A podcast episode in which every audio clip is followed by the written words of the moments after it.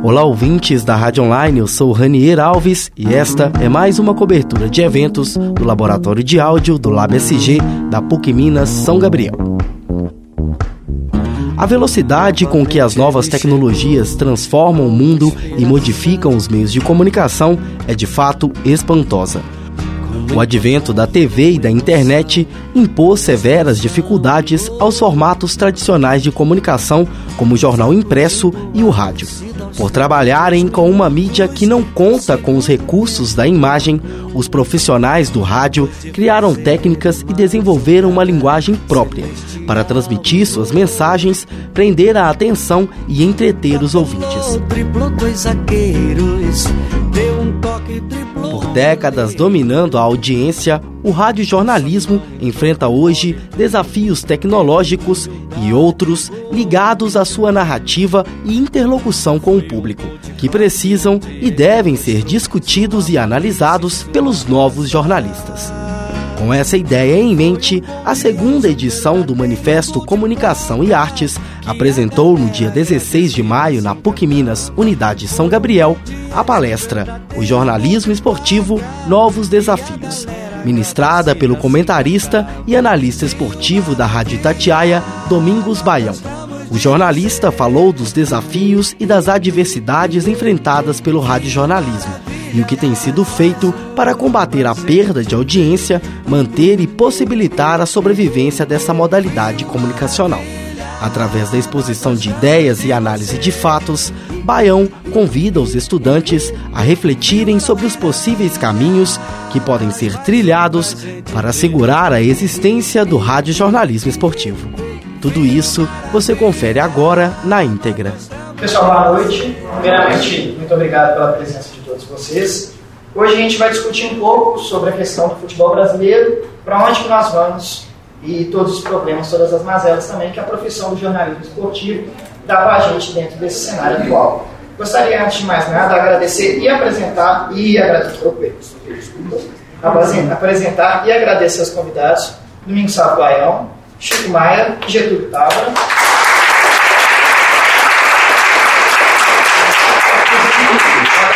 Especial Domingos, que trouxe a coleção de camisas, como vocês podem ver. São 50 camisas que estão aqui. Agradecer também a esposa dele, que ajudou a gente na.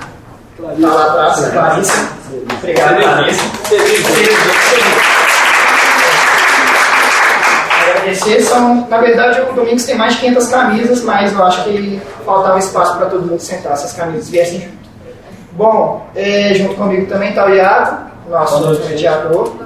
E antes de mais nada, antes de começar o debate, eu gostaria de pedir para os nossos convidados que se apresentassem e falassem um pouco mais sobre o desafio do jornalismo esportivo e qual é a nossa missão dentro desse cenário atual. Domingos. Boa noite a todos. Boa noite. Eu quero, antes de tudo, agradecer pelo convite. É sempre uma honra a gente conversar com os estudantes de jornalismo. Nós vivemos uma situação muito delicada no mundo inteiro. Nós vivemos vários países com problemas econômicos e parece que o futebol não sente essas coisas.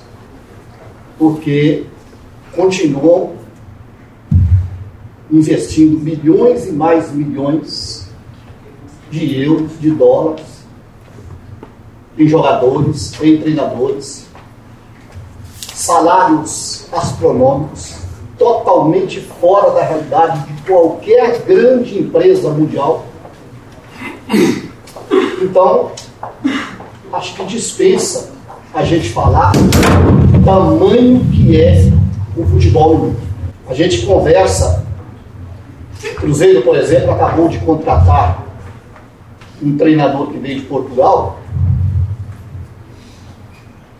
que treinou a seleção portuguesa na Copa do Brasil, não passou da primeira fase, e eu estava debatendo na internet e todo o pessoal estava achando pouco 400 mil reais de salário dos cinco profissionais que vieram. E tem gente que aposta que é mais um pouco. É, a gente vai ter muito espaço para conversar mas o futebol tornou-se muito mais do que um esporte, muito mais do que um negócio, porque ele lida com a outra coisa que vai tomando uma dimensão quase incontrolável. No Brasil, nós precisamos retomar o caminho da paz no futebol, a exemplo do que a Inglaterra retomou. Porque nós temos um problema muito sério hoje no futebol, que é a paixão do torcedor. Nós não sabemos onde vai parar. Eu acho, eu vejo de uma, uma tristeza imensa quando no estádio de futebol as torcidas não podem acompanhar o futebol juntas. Eu vejo com muita tristeza um estádio de futebol com uma torcida só. Eu vejo com muita tristeza as autoridades de segurança ditando normas para as torcidas nos estádios de futebol. Eu, em preâmbulo, a gente, eu queria dizer essa parte, dizer para vocês é, que eu sou bancário aposentado pelo Itaú, eu estou há 20 anos na Rádio Itatiaia e entrei na Rádio Itatiaia, o Chico lembra muito bem, em um projeto, eu posso dizer tranquilamente inovador, porque nós criamos, nós introduzimos no comentário esportivo, nas análises esportivas, os números. Nós provocamos, com o apoio de todos os colegas da imprensa, algumas mudanças, não é do tempo praticamente nenhum de vocês. Mas em 96, quando eu comecei, quando você abria os jornais, existia lá uma tabela de classificação dos campeonatos, existia uma coluna chamada Pontos Perdidos. E a primeira coisa que eu fiz na Itatiaia é não falar essa coluna Pontos Perdidos. E criei uma coluna chamada Aproveitamento, que não existia. Por que, que eu excluí a coluna Pontos Perdidos? Porque eu entendo que um time de futebol entra em campo, ele não tem nada. Se ele ganhar o jogo, ele ganha três pontos. Se ele empatar, ele ganha um. Se ele perder, não ganhou nada. Eu não considero os pontos perdidos. Na melhor das hipóteses, para alguns na pior das hipóteses, pode se considerar deixou de ganhar. Mas não são pontos perdidos. E a coluna de aproveitamento. E eu fico muito feliz que 20 anos depois, ninguém, mas ninguém mesmo, tem a ousadia de comentar futebol sem falar em números. Todo mundo hoje comenta números, todo mundo analisa onde o time pode chegar, onde o time tem condição, é, na luta lá em cima, na luta cá embaixo. E assim nós vamos tocando os números, porque na Itatiaia eu criei o slogan que os números contam a verdadeira história do futebol. São eles que colocam os times na ponta, são eles que colocam os times campeões, são eles que escrevem na realidade o que aconteceu em cada competição. A gente vai ter tempo para conversar um pouco mais. Boa noite. Muito obrigado pela oportunidade que vocês estão nos dando de estar aqui. Muito obrigado, professor Jair, a todos os companheiros. Prazer rever o Domingos Sábio Baião, Getúlio Nuremberg. Quer dizer que aqui é chamado de Getúlio Távora? É, é, Távora é o, é o meu e-mail, getúlio.távora. mas o meu nome profissional é Getúlio Nuremberg. Pois é, meu contemporâneo de FAF, BH, né? hoje UniBH. Nós somos lá da da Lagoinha, lá da Antônio Carlos ainda, Santa Bebedeira, né, Getúlio? Exatamente. Graduados lá também, né? Sim. Mas é muito bom a gente participar de eventos como esse. Três anos atrás, né? Três anos aqui, atrás. Um sábado de manhã, debatendo comunicação e futebol também. Esse foi um dos assuntos da pauta daquele encontro que nós tivemos aqui naquela época. E o Baião lembrou muito bem Infelizmente, o futebol vive uma inversão de valores. não só é, dentro do futebol em si, onde uma pequena casta ganha muito dinheiro, e segundo o Piazza, que é presidente da FAAP, Fundação de Amparo ao Atleta Profissional, e é a maior liderança que o Brasil tem em relação à entidade assistencial a ex-jogadores, principalmente, segundo ele, mais de 80% dos jogadores de futebol do Brasil, quando param de jogar, passam por dificuldades. Para vocês terem uma ideia, como a gente vive uma situação desproporcional e a relação de valores completamente invertida.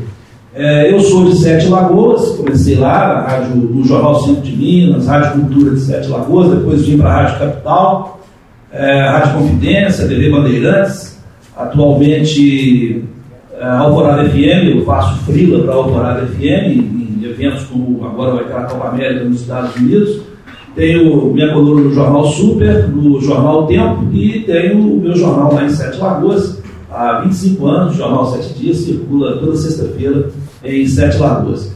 E falando aqui do futebol do interior, por exemplo, Democrata, 103 anos de existência, não vai disputar o Campeonato Mineiro da terceira divisão este ano por falta de recursos, via míngua, assim como a maioria dos tradicionais clubes do interior de Minas Gerais a maioria está morrendo, né, luta com uma dificuldade tremenda. É, depois da Lei Pelé, a partir da Lei Pelé, os empresários, de modo geral, entraram violentamente no futebol, tomando lugar dos clubes do interior, cuja principal fonte de renda era a venda de jogadores, de jovens talentos para Atlético, Cruzeiro, América e outros grandes clubes de futebol brasileiro. Com a Lei Pelé, essa principal fonte de renda dos clubes do interior minguou, passou às mãos dos empresários, os próprios grandes clubes têm muita dificuldade em lidar com isso. Agora há pouco mesmo o Atlético perdeu um jogador, é, Tabata, ele ganhava dois mil reais jogando no Júnior do Atlético. É, o empresário acertou com os pais dele para cuidar dos interesses dele. Na renovação queria 70 mil reais para continuar no Atlético, dizendo que um clube de Portugal estava oferecendo isso e tudo mais.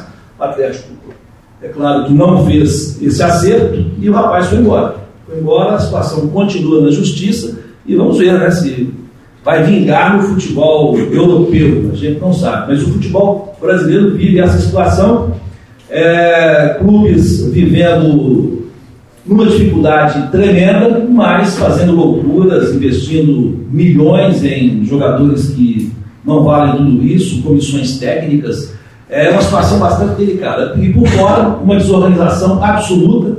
Nós tivemos o início do Campeonato Brasileiro no sábado, com uma média de público na faixa de 7 mil pagantes, baixíssima. É, nada se compara às principais ligas do futebol europeu. Tecnicamente, campeonato horrível. Campeão paulista, Santos, foi derrotado pelo time reserva do Atlético aqui de Independência. Campeão mineiro, América, perdeu em casa para o Fluminense. O campeão carioca está na segunda divisão, está na Série B brasileira, é o Vasco. E o vice-campeão carioca perdeu em casa, teoricamente em casa, né, volta redonda, para o São Paulo, o time reserva do São Paulo. É, 14 gols. E continua aquela história do viajar para jogar em casa. O Botafogo não pode jogar no estádio onde ele manda os jogos dele, no Rio de Janeiro, porque é, está interditado, reforma para Olimpíadas e tudo mais, o mesmo acontecendo com o Maracanã. Então, os times cariocas estão mandando muitos seus jogos lá no Raulinho de Oliveira, em Volta Redonda, cujo gramado já está sentindo. Na primeira rodada do brasileiro, o gramado já estava bastante castigado prejudicial aos dois times. É, o Baião lembrou aqui 14 gols em 10 jogos, uma média baixíssima. Então, assim, a CBF podre de rica, a CBF tem helicóptero, cujo similar serve a presidência da República do Brasil, tem Learjet, os clubes pires na mão, a língua, a CBF não tem um jogador de futebol sequer, mas o maior lançamento do futebol brasileiro pertence a ela. E isso é difícil mudar. Houve a tentativa de, da criação de uma liga agora, através da primeira liga, com os clubes do Rio, Minas Gerais e do sul do país. É, a CBF, com os mecanismos que ela tem, retornou com esse embrião que seria a criação de uma liga dos clubes, para os clubes cuidarem dos interesses deles, cuidarem das negociações com as televisões e outros patrocinadores, mas não, a CBF não abre mão disso e continua dominando essa situação. E não é diferente, por exemplo, na Argentina, não. Essa semana nós tivemos os principais clubes argentinos, Boca, River, São Lourenço, enfim, os principais, é, rompendo com a AFA, que é a Associação de Futebol na Argentina. Quem sabe este movimento, né, essa rebelião na Argentina, quem sabe inspira aqui a, a, aos clubes brasileiros para que eles façam isso também. Por outro lado, é difícil porque a situação institucional beneficia a CBF. É preciso que se mude as leis. Aí o governo brasileiro é, nomeia para o Ministério dos Esportes um, um religioso. Nada contra nenhum religioso de nenhuma igreja, de nenhuma ideologia, mas, poxa, o que é que o moço entende de futebol? Mineiro, inclusive, saiu, inclusive, e tudo mais. É, aqui, infelizmente, colocam-se as pessoas é, certas nos lugares ah, errados. Jorge Hilton, né? Jorge Hilton. Ou as pessoas erradas nos lugares certos.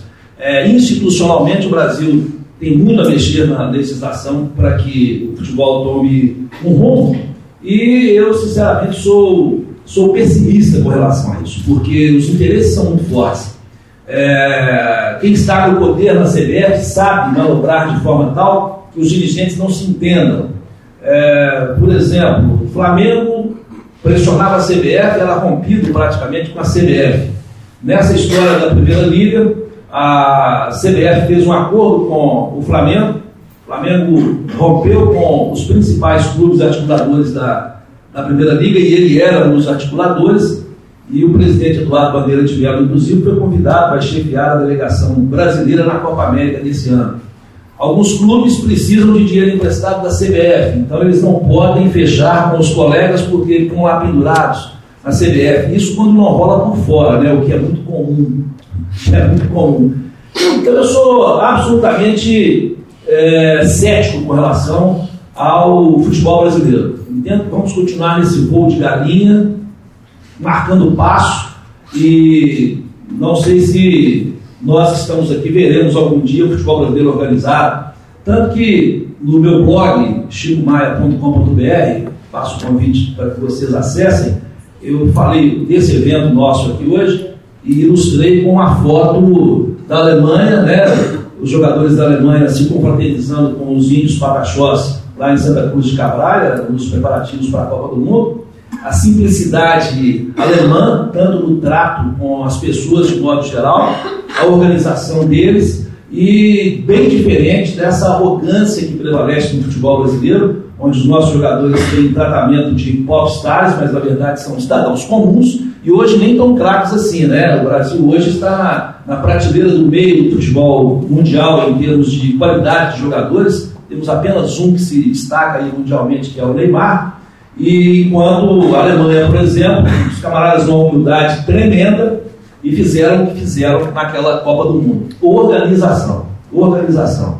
Eu acreditei muito na eleição do Castelar Neto, a presidência da Federação Mineira de Futebol, camarada novo, ligado ao futebol, advogado, graduado, pós-graduado na Sorbonne, em Paris, eu falei, poxa, de repente, mentalidade jovem, né, vai arejar o nosso futebol. Está me devendo, de volta e meia eu dele um tutucão, e ele me liga, pô, porque não fez nada de diferente. Tá na mesmice, virou mais um amigo dos dirigentes da CBF, ao invés de peitar aquilo que deve ser peitado na CBF, caiu lá naquelas mordomias todas que a CBF é, proporciona. A entidade criou agora um grupo de discussão de reforma do futebol brasileiro, botou as mesmas pessoas de sempre e a novidade que ela botou, o Castelar Neto, né, que é presidente da Federação Mineira de Futebol, que se aliou a tudo isso que aí está. Enquanto isso, os clubes do interior de Minas morrendo, a federação está endinheirada, a CBF mais endinheirada ainda, e os clubes que são a razão de ser de tudo estão morrendo aí a míngua. Enfim, essa é uma, uma, uma geral aqui, uma inicial para a gente colocar esses assuntos na roda aí. Estou aqui à disposição. Ô, ô Chico, antes do, do Getúlio entrar, eu só, só vou fazer um comparativo que existe hoje das dificuldades no futebol brasileiro. Os times brasileiros hoje, existe muita legislação que envolve no futebol. Os times brasileiros hoje, eles não podem ter um atleta de menos de 14 anos sendo alimentado, estudando dentro das dependências do clube. Eles só podem ir lá treinar e voltar os abaixo de 14 anos. Na Europa, os grandes times têm categoria de 7 anos e moram dentro dos clubes. Certo? Esse é um ponto que, que é, é muito complicador que nós temos. O, o Chico falou sobre a Lei Pelé, ela confronta com o Estatuto da Criança e do Adolescente, confronta com um punhado de coisas. É, então nós temos muitas coisas para corrigir no futebol brasileiro. A exemplo, a exemplo que ocorre em todos os segmentos nacionais, nós temos muita coisa para corrigir. Porque a gente pode debater aqui. Eu comecei a trabalhar aos oito anos de idade, isso nunca me atrapalhou. No meu tempo, ninguém tinha tempo de mexer com droga, de mexer com essas coisas. A gente ajudava os pais e ninguém e estudava. Então, não pode ser ferro e fogo tudo que acontece no Brasil.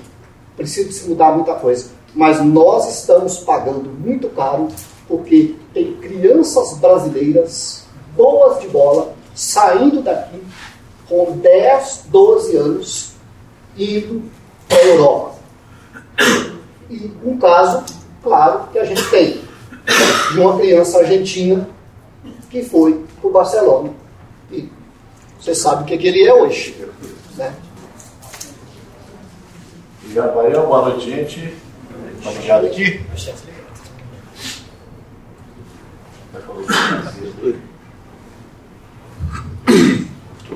Agradeço ao convite por participar dessa mesa aqui, rever os colegas, Chico Maia, meu contemporâneo, Rodrigo Savaião, né, de quem, além de tudo, sou ouvinte né, há mais de 20 anos, 20 anos é, na Rádio do Pai, porque é importante que, antes de o jornalista, antes do profissional ser cronista esportivo, ele, antes de tudo, no caso do rádio, é um ouvinte.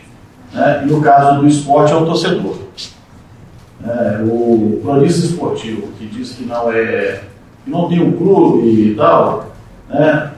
com raríssimas exceções, na maioria das vezes ele está ocultando, e por motivos óbvios, pela profissão que ele exerce, muitas vezes ele, o fato de revelar o clube de sua preferência pode comprometer a isenção dele quando ele está, principalmente na função de comentarista. Mas, normalmente, o que motiva alguém a entrar na crônica esportiva é o gosto pelo futebol, é o gosto pelo esporte em geral e especialmente o futebol, que é esse esporte que ganhou essa dimensão social aqui no Brasil, né? Ou seja, a história do futebol se confunde com a história da mídia aqui no Brasil. É, não se sabe quem projetou quem, né? Se foi a mídia, primeiro rádio, depois televisão, jornais, ou se foi é, a mídia que, que promoveu o futebol. Na verdade, eu acho que foram as duas coisas. Foi uma evolução que aconteceu de forma é, paralela. É, e eu procurei, a partir de certo momento da minha carreira, eu me tornei cronista esportivo em 1997, quando eu trabalhava na Rádio CBN. Eu tinha cinco anos de formado, e aí eu comecei a fazer coberturas né, na crônica esportiva, trabalhando mais diretamente com a cobertura de futebol em campos, é, em em centros de treinamento, etc., né? Dividindo a minha carreira que iniciava-se naquele momento de cronista esportivo com outras atribuições que eu sempre fiz, principalmente no rádio, cobertura política, cobertura em geral, mas a minha é, preferência, a minha paixão, minha, a minha inserção no futebol permitiu que eu também tivesse esse viés né, de cronista é, esportivo. E a partir de 98, quando eu iniciei a minha carreira no magistério, minha carreira acadêmica, eh, eu comecei a ter aquela preocupação de pensar a crônica esportiva, pensar a cobertura do futebol na mídia eh, de uma forma mais reflexiva. Como é que isso ocorre, né? Eh, a gente verifica na academia, a gente verifica que uma grande parte dos estudantes de jornalismo, dos estudantes de comunicação, é, muitas vezes pensa em ser cronista esportivo, pensa em trabalhar no rádio, na televisão, como locutor, como comentarista, como repórter, homens e mulheres. Né? Há uma inserção cada vez maior de mulheres é, na crônica esportiva e também no futebol. Né? Já, se, já ficou para trás aquela máxima de que futebol é esporte para homens e crônica esportiva também é coisa de homem. Né? Já ficou para trás essa, essa visão. Isso já foi, inclusive, objeto de discussões, objeto de projetos que discutiram a questão da, da inserção da mulher né, na crônica esportiva especializada em futebol. Eu mesmo já orientei três trabalhos, três projetos experimentais que tinham mais ou menos esse tema como objeto, que era a questão da mulher na cobertura é, de futebol. Já orientei outros trabalhos que associam mídia e esporte, como por exemplo, eh, na PUC mesmo, no Coração Eucarístico, eu orientei um trabalho que discutia a questão é, do, do, futebol mineiro no jogo discursivo da Rádio Itatiaia, trabalhando como é que a Itatiaia representa né, as diferentes, é, faz a representação das diferentes forças do futebol mineiro né, na sua transmissão, na, não só nas jornadas esportivas, mas também nos programas diários né, de futebol. Né? É, então eu, nós utilizamos a Rádio Itatiaia como uma referência, é, porque, inegavelmente, o futebol é o carro-chefe né, da programação da Rádio Tatiaia. Não é à toa que, além das jornadas esportivas, a rádio mantém quatro programas diários, né, de, é, principalmente voltados para o futebol. São programas esportivos, mas principalmente a sua equipe, é, grande, grande parte é, canalizada né, para o futebol. Então, o futebol exerce essa magia. Né, o futebol exerce esse fascínio social. Né? E sobre o futebol, existem várias teses, existem várias é, análises sobre o que faz o futebol ser esse, esse esporte tão, tão badalado, né? tão socialmente cultuado no Brasil, a ponto de gerar relações de amor e ódio, gerar relações de violência, é, gerar relações de extravasar emoções e muitas vezes o futebol associado à política, né, associado a muitas questões, como já foi no passado, né, questões políticas envolvendo, por exemplo, a época da ditadura, a conquista da Copa do Mundo de 1970 foi muito carregada desse viés político que a gente no país vivia naquele momento, né? A Copa do Mundo que o Brasil sediou em 2014 também foi muito carregada desse viés político por causa de manifestações de rua que precederam a realização da Copa do Mundo. Então, todo esse universo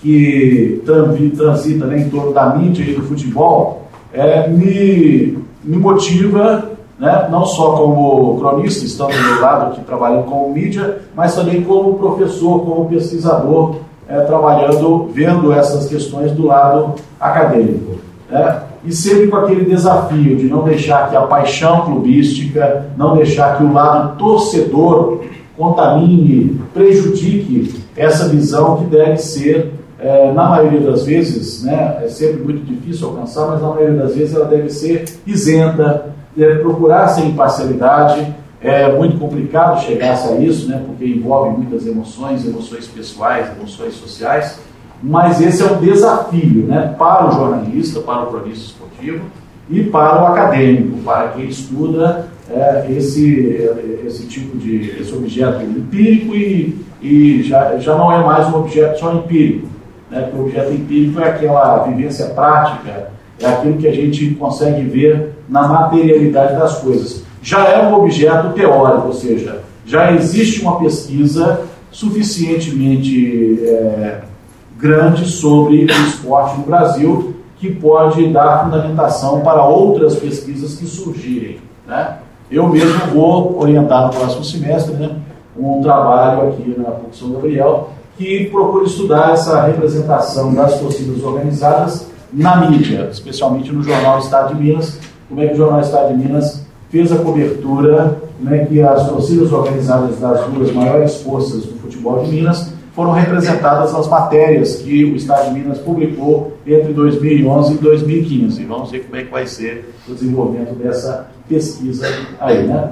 Mas nós vamos ter várias oportunidades aí durante o debate para falar sobre a situação do futebol brasileiro. Procurei me ater mais a essa questão aí, fazendo esse, essa comparação desses dois lados, né? A mídia e o lado acadêmico, por causa dessa minha inserção, são 18 anos de magistério e 24 anos de jornalismo, então é, eu não consigo mais desvencilhar esses dois lados. Né? E eu acho que uma coisa ajuda a outra, né? Você ajuda você como profissional e ajuda você como é, professor no dia a dia da pesquisa.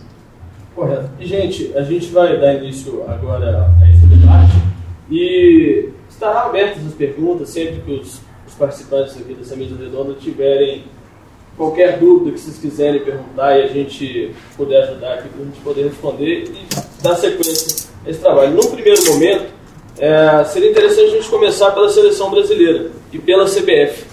É, naquele encontro, três anos atrás, aqui nessa sala, que a gente esteve com o Márcio Guiotti, Chico Maia e não me lembro o outro jornalista que estava presente com a gente. Era um momento pré-Copa do Mundo, momento que as manifestações estavam acontecendo, se aflorando, etc. E a gente falava um pouco dessa crise que o futebol brasileiro poderia enfrentar. Mas a gente não tinha noção do tamanho dessa crise. É, tivemos o 7 a 1 que foi o, o final trágico para isso tudo. E a gente tem o Neymar como principal atleta do futebol brasileiro. É, em que a mídia, no caso nós da comunicação, do, do lado esportivo, ajudamos nessa, nessa crise quando nós focamos o trabalho da cobertura em cima apenas do Neymar. A gente tem o Neymar hoje como principal, mas o restante dos jogadores? E, puxando esse gancho, a formação de atletas. O futebol amador, ele, a cada momento, a gente está vendo ele se desaparecer. Os campos de Vaz em Belo Horizonte estão sumindo. Essa formação de atletas, esse celeiro de craques que a gente teve, será que a gente está perdendo aonde? Onde que está esse início? Onde que está esse, esse problema que a gente está demorando a descobrir? Olha, primeiro, eu já vou começar colocando um ponto de vista. Estou falando do jogador, da capacidade como atleta. O Neymar é disparadamente o maior jogador do futebol brasileiro atualmente.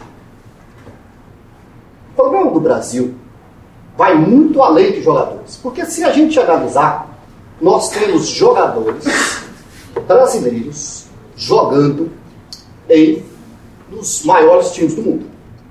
Dá para a gente formar tranquilamente aqui duas, três seleções brasileiras. Gente, não existe futebol sem comando. Não existe futebol sem preparação. Não existe futebol sem treino, sem coletividade. Não dá para a gente discutir muito seleção brasileira hoje, que já perdeu até a paixão do povo, substituiu a paixão pela seleção, pela, pela paixão pelo clube. Não dá para a gente debater muito seleção brasileira quando a gente sabe que o Tite não vai para a seleção brasileira porque ele não aceita o jeito que é a seleção brasileira. Os jogadores, eles são convocados, escalados de acordo com o interesse comercial. E esta é a mais pura verdade. A imprensa brasileira hoje é cerceada de trabalhar nos estádios por interesse comercial por uma empresa chamada Rede Globo de Televisão e que banca o principal campeonato brasileiro. Hoje, no estádio, lá no Independência do Jogo do América, a Rádio Itatiaia só pode ter dois repórteres lá embaixo no campo. Porque a Globo não permite mais do que isso. Tem jogadores que só podem dar entrevista depois que falar para a Globo. Mas voltando ao tema da seleção brasileira, é muito difícil a, a gente que gosta do futebol sonhar com a seleção brasileira, igual foi a seleção de 70, que o Chico, Getúlio, vocês podem entrar e falar, ah, mas não tinha comando, o Zagallo também era fraco. E era mesmo. Mas o Zagallo pelo menos sabia ouvir. E aceitou a experiência e nós seguramente nunca mais teremos uma seleção igual a de 70. Porque nunca mais a gente vai ter outro Pelé. Então é muito complicado, porque o interesse comercial, o interesse da CBF em arrecadar dinheiro, em fazer jogos que antigamente a gente falava cata níveis, hoje a gente fala que cata milhões. E está pouco se lixando com o que está acontecendo. Quem sofreu com o 7 a 1 fomos nós. Porque todo mundo do 7 a 1 continua. A única coisa que voltou foi o Dunga, que começou esse trabalho de preparação que culminou no 7 a 1. Então, ponto de vista meu de seleção, nós temos ainda grandes jogadores. O Neymar hoje é considerado o terceiro jogador do mundo. Há controvérsia de quem é o primeiro. Para mim, o mais completo é Cristiano Ronaldo. Mas há controvérsias de quem é o primeiro, se é o Messi. E o, e o, e o Neymar está ali na fila, do, na luta pelo, pelo terceiro. Então, é complicado, porque, sinceramente, enquanto não se mudar a política na CBF, nós não voltaremos a ter uma, uma seleção. O que, que você acha, Chico?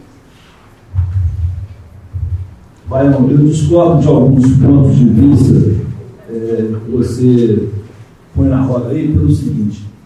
É, o Neymar é um grande jogador, é o maior jogador do futebol brasileiro, mas ele não tem um comportamento coletivo. Neymar é um jogador do bloco eu sozinho. É, quer ser a estrela principal. É, naturalmente, ele já seria pelo futebol que joga, mas ele quer ser o diferente. É, só pensa em dinheiro. É, entra sozinho do gramado, sai por último do gramado. Uma marca que ele defende, que ele é patrocinado por ele, ele faz questão de que ela apareça. É, é um jogador que não, não, ele não, ele não tem espírito coletivo.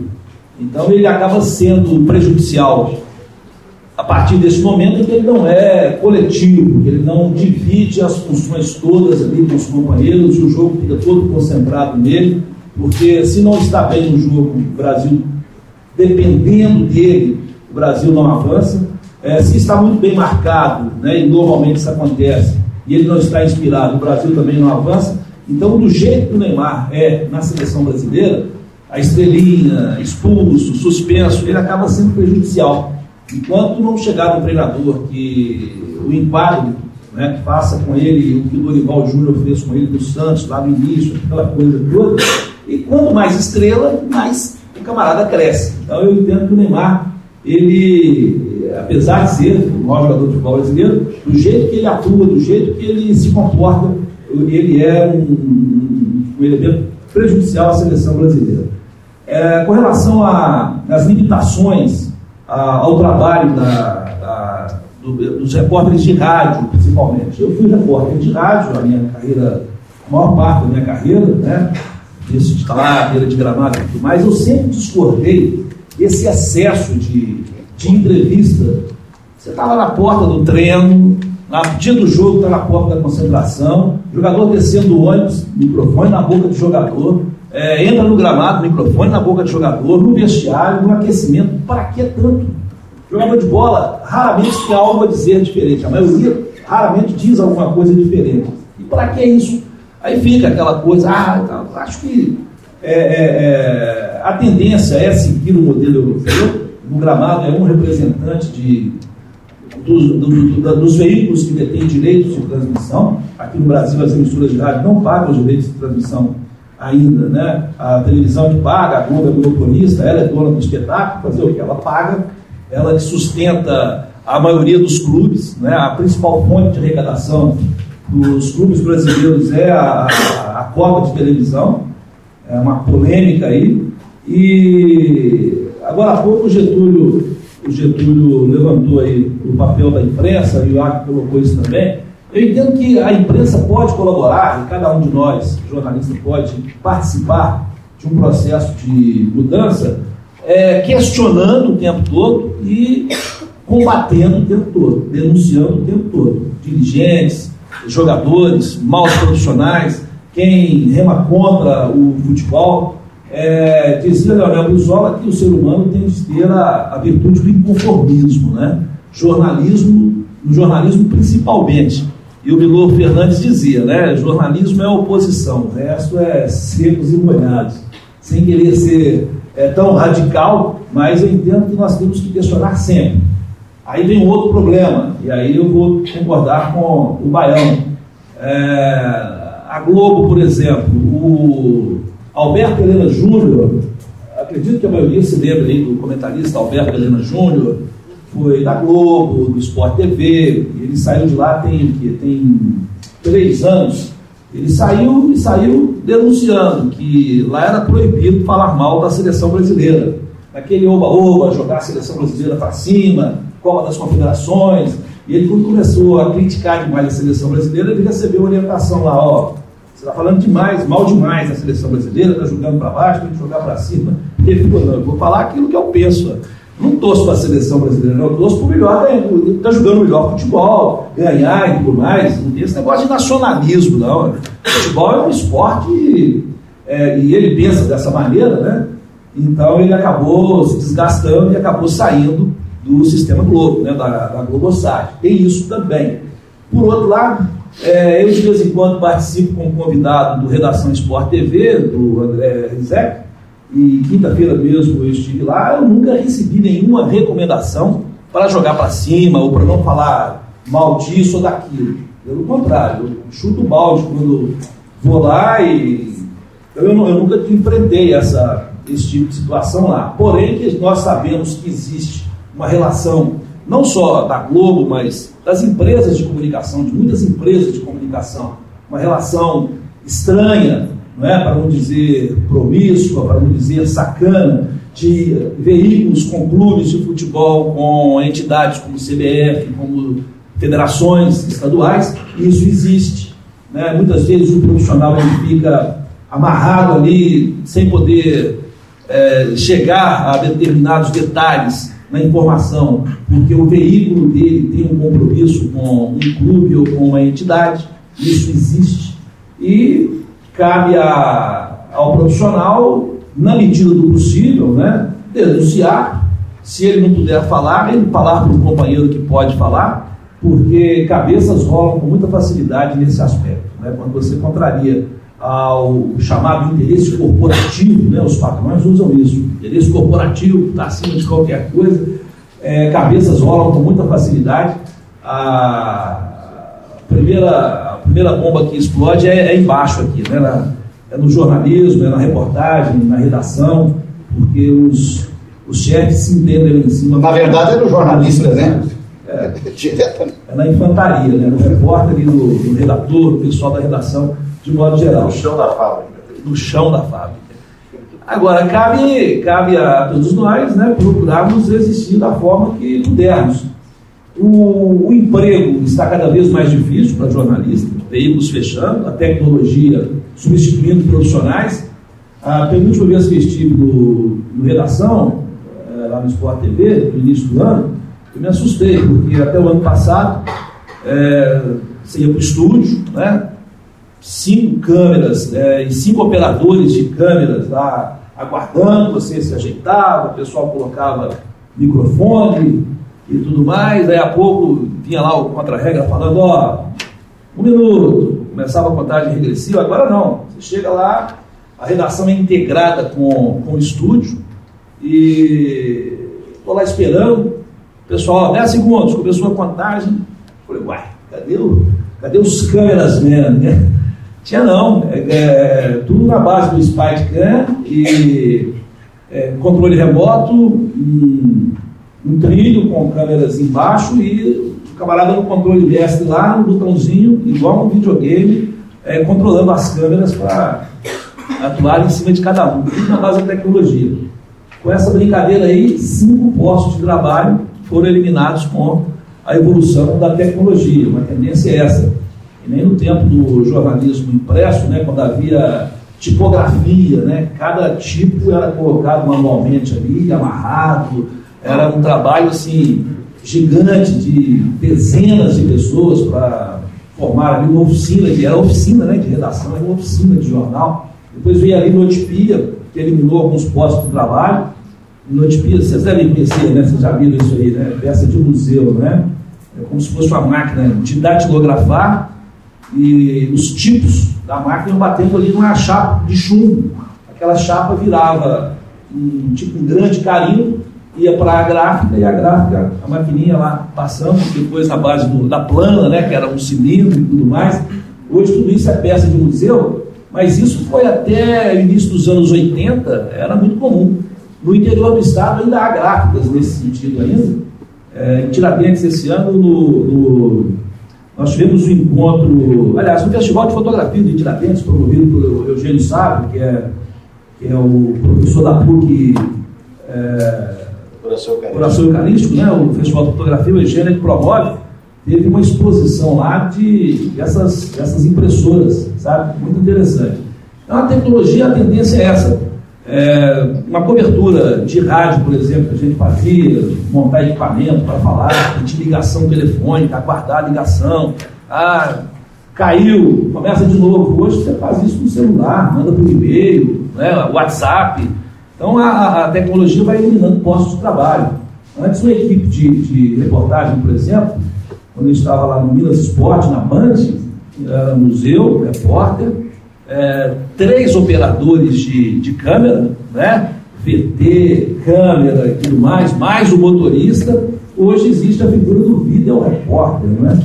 Camarada sai lá com a maquininha dele, bota num pedestal lá, ou, ou nem isso, ele lê o grau, né? Então a tecnologia vai, vai ocupando espaços, além de, de veículos, né? veículos é, fechando as portas. E o caminho, eu defendo isso há bem tempo, é o empreendedorismo, porque se algumas portas se fecham, outras se abrem. Então, assessorias de imprensa hoje é, estão, estão gerando empregos, assessorias próprias o Josino, por exemplo, da Globo, largou a Globo, montou a assessoria de imprensa dele, está assessorando jogadores de futebol. É, e aí vai. Né? o mundo virtual hoje ó, oferece muitas oportunidades à mídia digital. Então o, o, campo, o campo é vasto. Se portas se fecham, outras se abrem. Eu, Getúlio, Sim. o Chico fez. Primeiro, sinceramente, o Chico, não achei que você foi contra o que eu falei é, simplesmente nós colocamos em visões diferentes. Neymar não tem comando, seleção não treina, e quando chega no hora do jogo, ele quer resolver sozinho, porque não tem coletividade.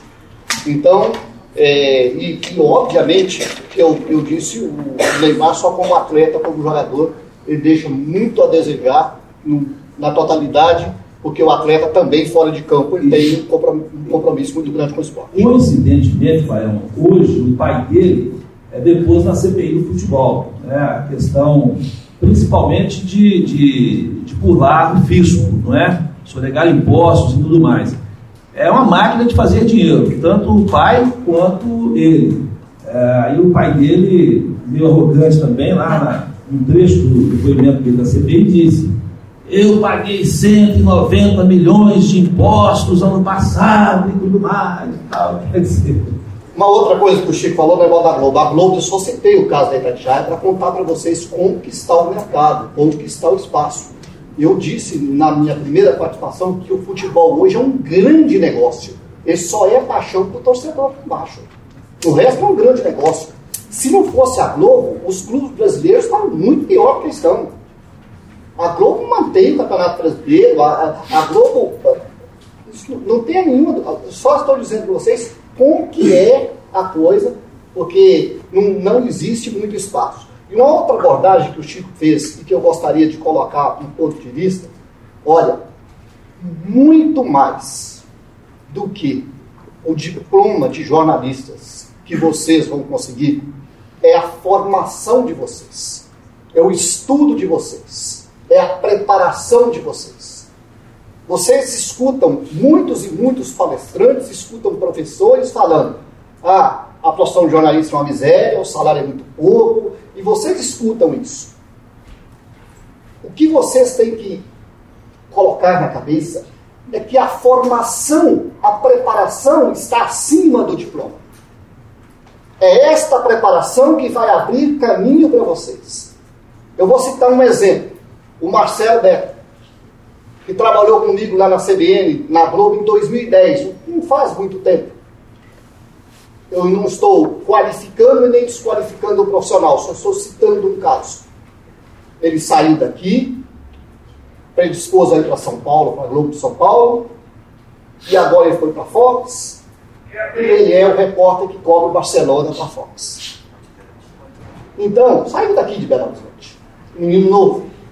Então, o que tem é que não parar por aí, não parar no diploma. Porque tem vaga para gente preparado no mercado brasileiro como um todo. Tem vaga para pessoas preparadas em comunicação em toda grande empresa, em todo grande clube. E todo grande atleta precisa hoje uma pessoa da comunicação o auxiliando. É isso que eu queria dizer para vocês, para vocês não desanimar com aquilo que se fala de negativo. O que vocês têm é que investir na qualificação de vocês. Voltando ao assunto seleção brasileira, acho que a situação da seleção brasileira é um reflexo da situação do futebol brasileiro, né? E todo aquele conjunto de coisas que o Chico, o Baião disseram na sua primeira exposição. A primeira sinalização da CBF de que nada ia mudar depois da Copa de 2014 e o fiasco do 7 a 1 foi chamar o Dunga de volta. Então foi uma sinalização clara de que, olha, nada vai mudar. Chamar o Dunga de volta foi essa cena quando todo mundo esperava. Agora é o momento de se fazer uma faxina, né, de se fazer uma, uma guinada, se dar uma guinada no futebol brasileiro, né, aí vem a CBF e sinaliza, chama o Dunga de volta. Ou seja, o Brasil perdeu uma grande oportunidade de fazer como a Alemanha fez em 2006. A Alemanha ela preparou uma Copa do Mundo para ser campeã em 2006 né? E ela não foi campeã. Então, o, o, e olha que ela foi muito bem, ela não, não foi campeã, mas chegou. Então, eles resolveram preparar, em 2006 nós vamos preparar um time vencedor para ser campeão. Então, era uma preparação que, obviamente, não vai ser da noite para o dia. Não é com, é, com improvisos que você consegue preparar. Né? Então, tem que ter comando, tem que ter é, realmente estudo preparação. Isso aconteceu oito anos depois. Ou seja, esse time da Alemanha que venceu a Copa do Mundo aqui no Brasil foi um time que começou a se preparar em 2006, quando muitos desses jogadores aí tinham acabado de sair das suas divisões de base. Alguns jogadores aí, né, que hoje estão na casa dos seus 24, 25 anos, né, alguns mais experientes como o Schweinsteiger e tal, mas alguns jogadores estão nessa faixa de 24, 25, 26 anos. Oito anos atrás, na verdade mais, porque a gente já está em 2016, mas em 2014, eles começaram lá de baixo, seja, uma preparação que começou nas divisões de base, que é uma coisa que no Brasil se perdeu um pouco, né? Se perdeu um pouco essa preparação. Eu acho que tem vários sintomas disso aí. É, a, o, o fato, o Baião fez uma boa metáfora. É, hoje o futebol é um grande negócio para muita gente, né? E é uma paixão só para o torcedor. Então, o futebol hoje chegou a uma situação em que ele prescinde do torcedor, ou seja, ele praticamente ele não precisa mais do torcedor para acontecer, né? Porque é, existe um orçamento garantido pela televisão que é, patrocina todos os, os clubes e garante né, o orçamento que o clube precisa ter para aquele ano. Então, ou seja, a renda da arrecadação do jogo pela presença do torcedor é apenas um detalhe. Né? É apenas um detalhe. O assinante que vê o jogo pela televisão, no sofá da sua casa, passa a ter um peso maior do que o torcedor que está lá no campo. Né? Então, é, esse, essa para mim é uma, uma anomalia que precisa ser revista, né, a questão da estrutura. O fato de você ter uma única rede de televisão monopolizando a transmissão, é, isso é muito ruim do ponto de vista constitucional, porque diminui, é, a liberdade de expressão, diminui a liberdade de escolha do consumidor, por extensão do torcedor, ou seja, você não tem muita margem de escolha ou você vê futebol na Globo, ou no Sport TV, ou nos canais Globosat.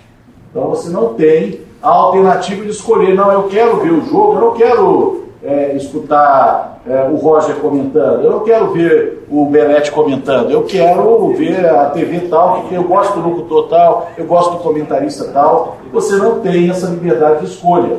Né? Então, eu acho que falta política pública nesse aspecto. Né?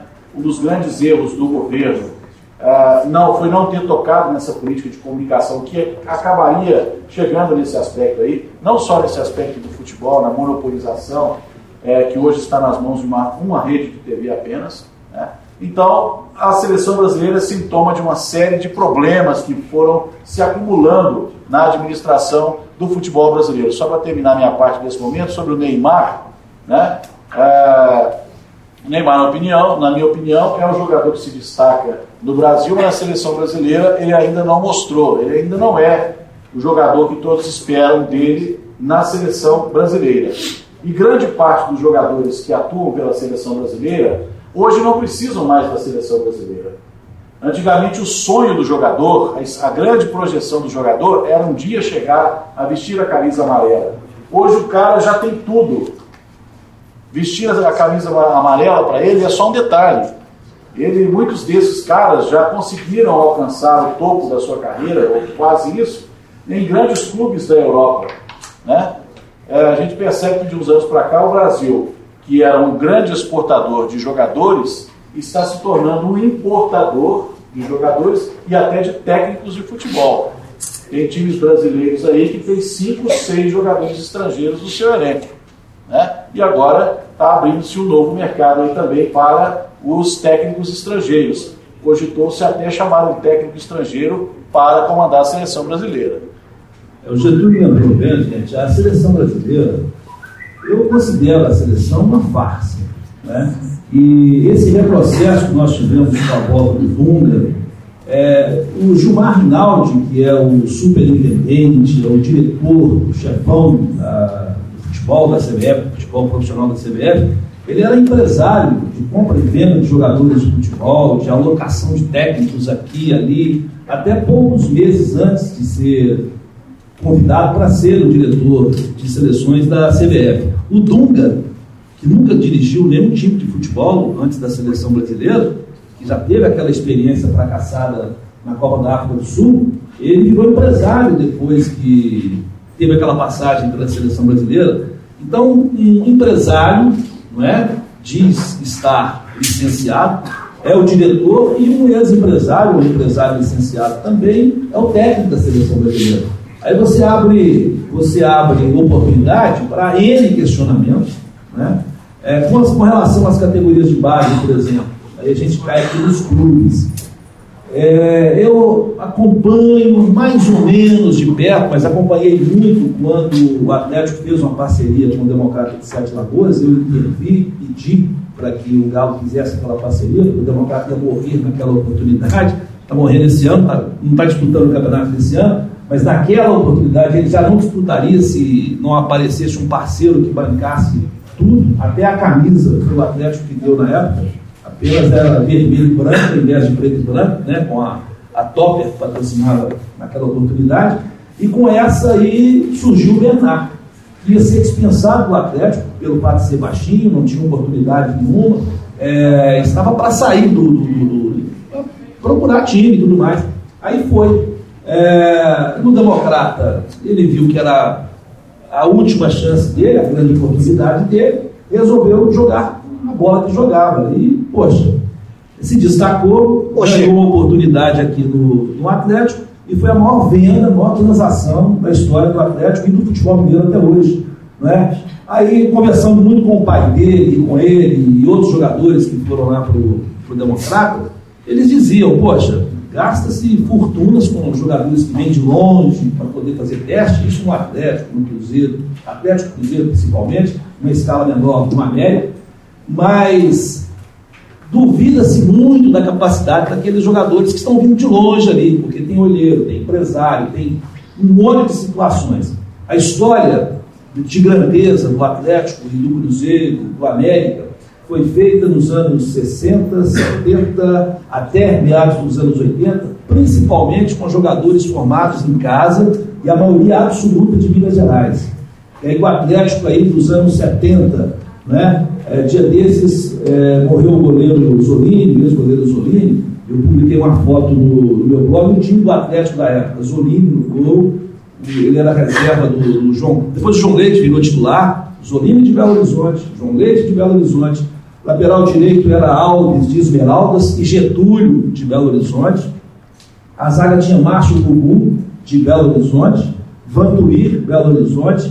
Lateral esquerdo era o Flávio, irmão do Romeu, Belo Horizonte. E o Tom Brunes, reserva, Belo Horizonte. Meio campo, Cerezo, Belo Horizonte, Heleno, que inclusive é vereador em Belo Horizonte, de Belo Horizonte, é, Ângelo, né, Belo Horizonte, de fora, Reinaldo, Reinaldo Montenova, Marcelo, Marcelo Oliveira, Pedro Leopoldo, Paulo Isidoro, Reinaldo Montenova, Paulo Isidoro E o Danival, que era goiano.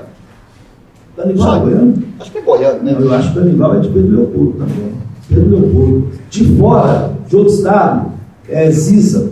Ziza, ponto que veio do Guarani de Campinas para, para o Atlético naquela época. Tinha um ponto direito, Arley, morreu agora recentemente, gaúcho, né? E veio do Santos na época, parece.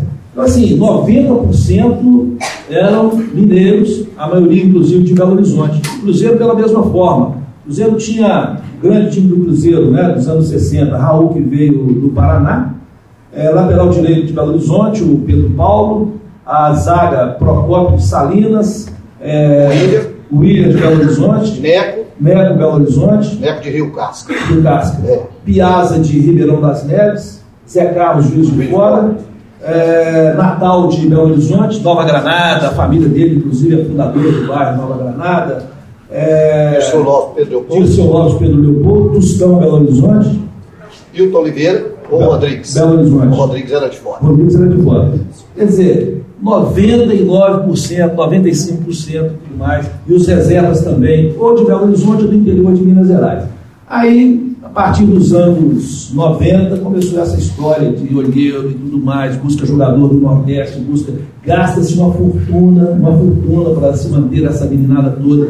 E numa média aí, ó, de 1.500 testes que fazem por ano, aproveita-se em torno de 15 é o vestibular mais difícil que existe no Brasil, é esse, para tentar a vida como jogador de futebol. É um negócio muito complexo. Então rola muita coisa nesses bastidores aí.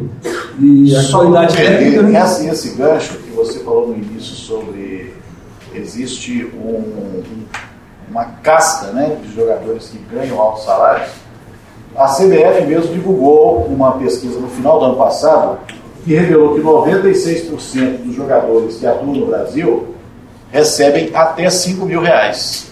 Ou seja, apenas 4% dos jogadores que atuam no Brasil, que são inscritos na CBF, recebem mais do que 5 mil reais por mês nos, nos seus clubes. O, o Chico, ele omitiu conscientemente um negócio aqui, mas eu vou contar para vocês.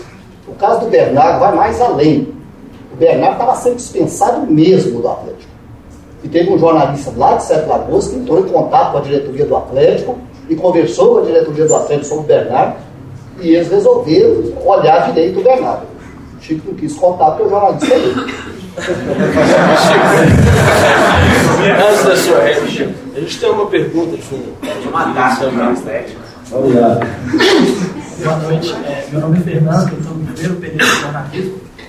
Vocês citaram sobre a questão da- das importações de técnicos. Né? A gente, eu tenho, sou atleticano, vocês estão vendo, mas não Tem mais gosto aqui. que é atleticano. Infelizmente. Mas eu tenho, eu não gosto aqui de hipótese alguma, passando muita raiva. A gente está tendo aí a Gui e agora o Bento, né? O português do Cruzeiro.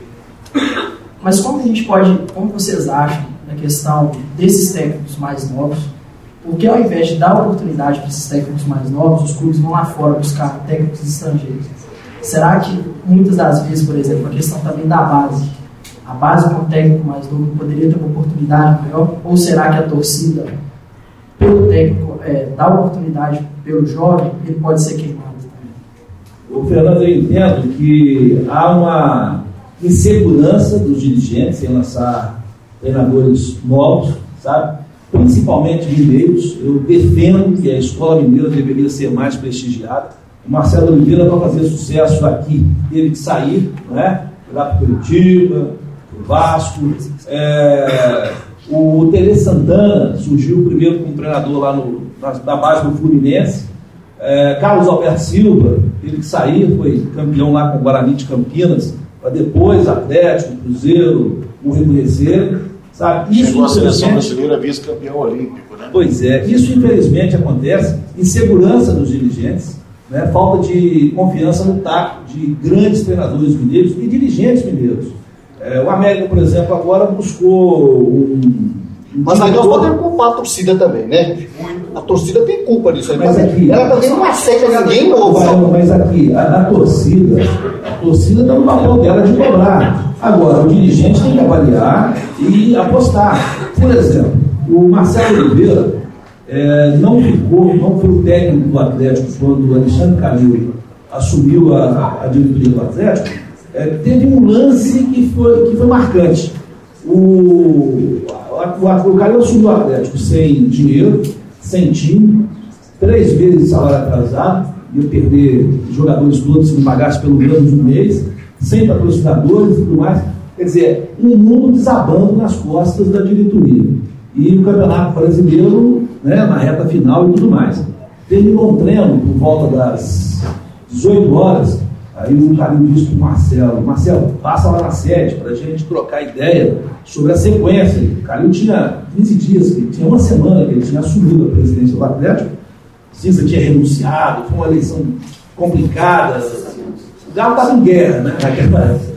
E o Marcelo de novo virou para o Calil e falou: Senhor presidente, você desculpe, mas sete e meia eu tenho que jantar com minha esposa, minha família, eu não abro mão. Calil tricolou. Calil tricolou, que ali o Marcelo morreu para o Alexandre Calil como, como técnico do Atlético. Ele falou: Poxa, não posso contar com esse cara. O mundo está aqui desabando na nossa cabeça. Ele vai almoçar com a, com a patroa, eu precisando acertar coisas com ele aqui para a sequência do brasileiro. O Marcelo foi, virou auxiliar técnico do do Ney Franco, né, lá no Curitiba.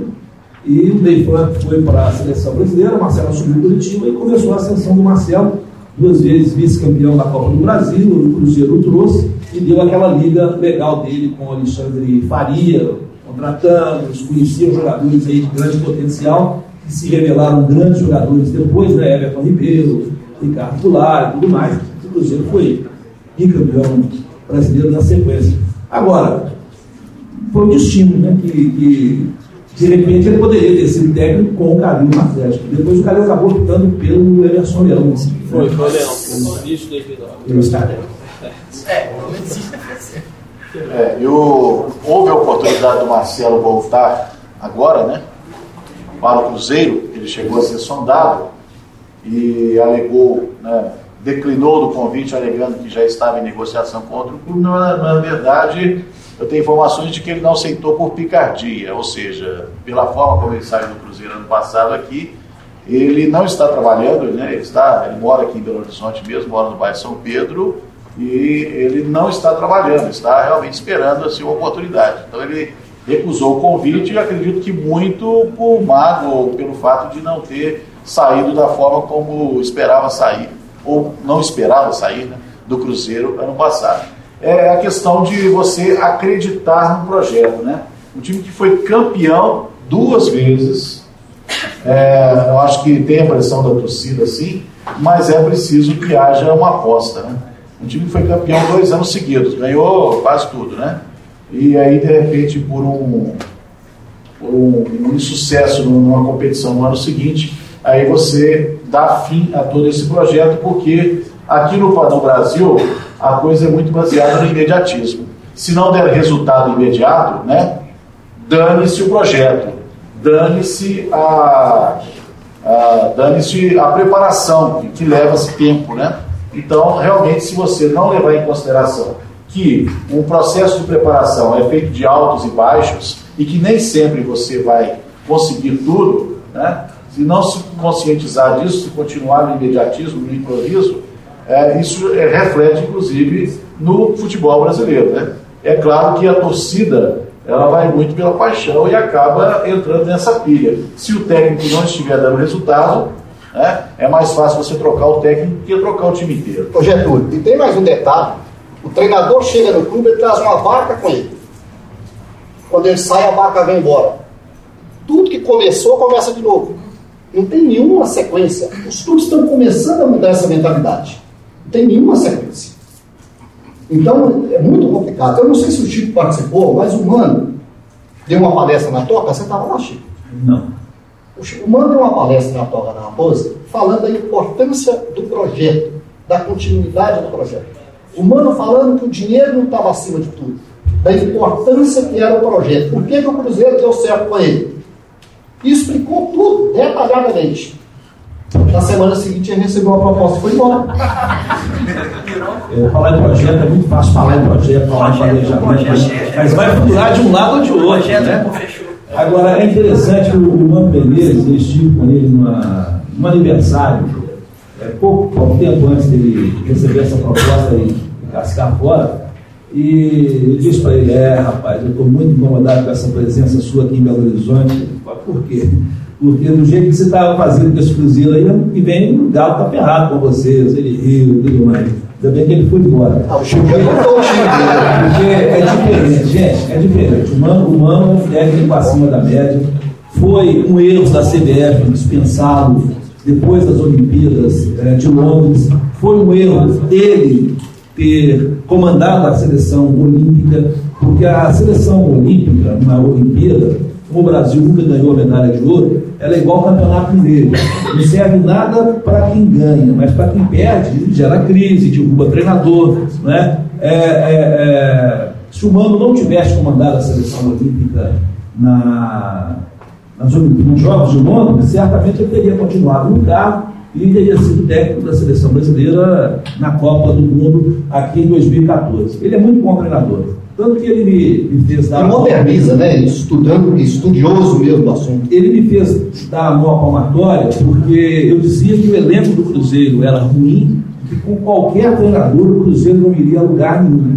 Dispensou o Marcelo de forma errada, é, trouxe o Luxemburgo e o Luxemburgo também fazia das tribos coração, então eu dizia que aquele elenco do Cruzeiro era fraco e sobrou né, daquele time.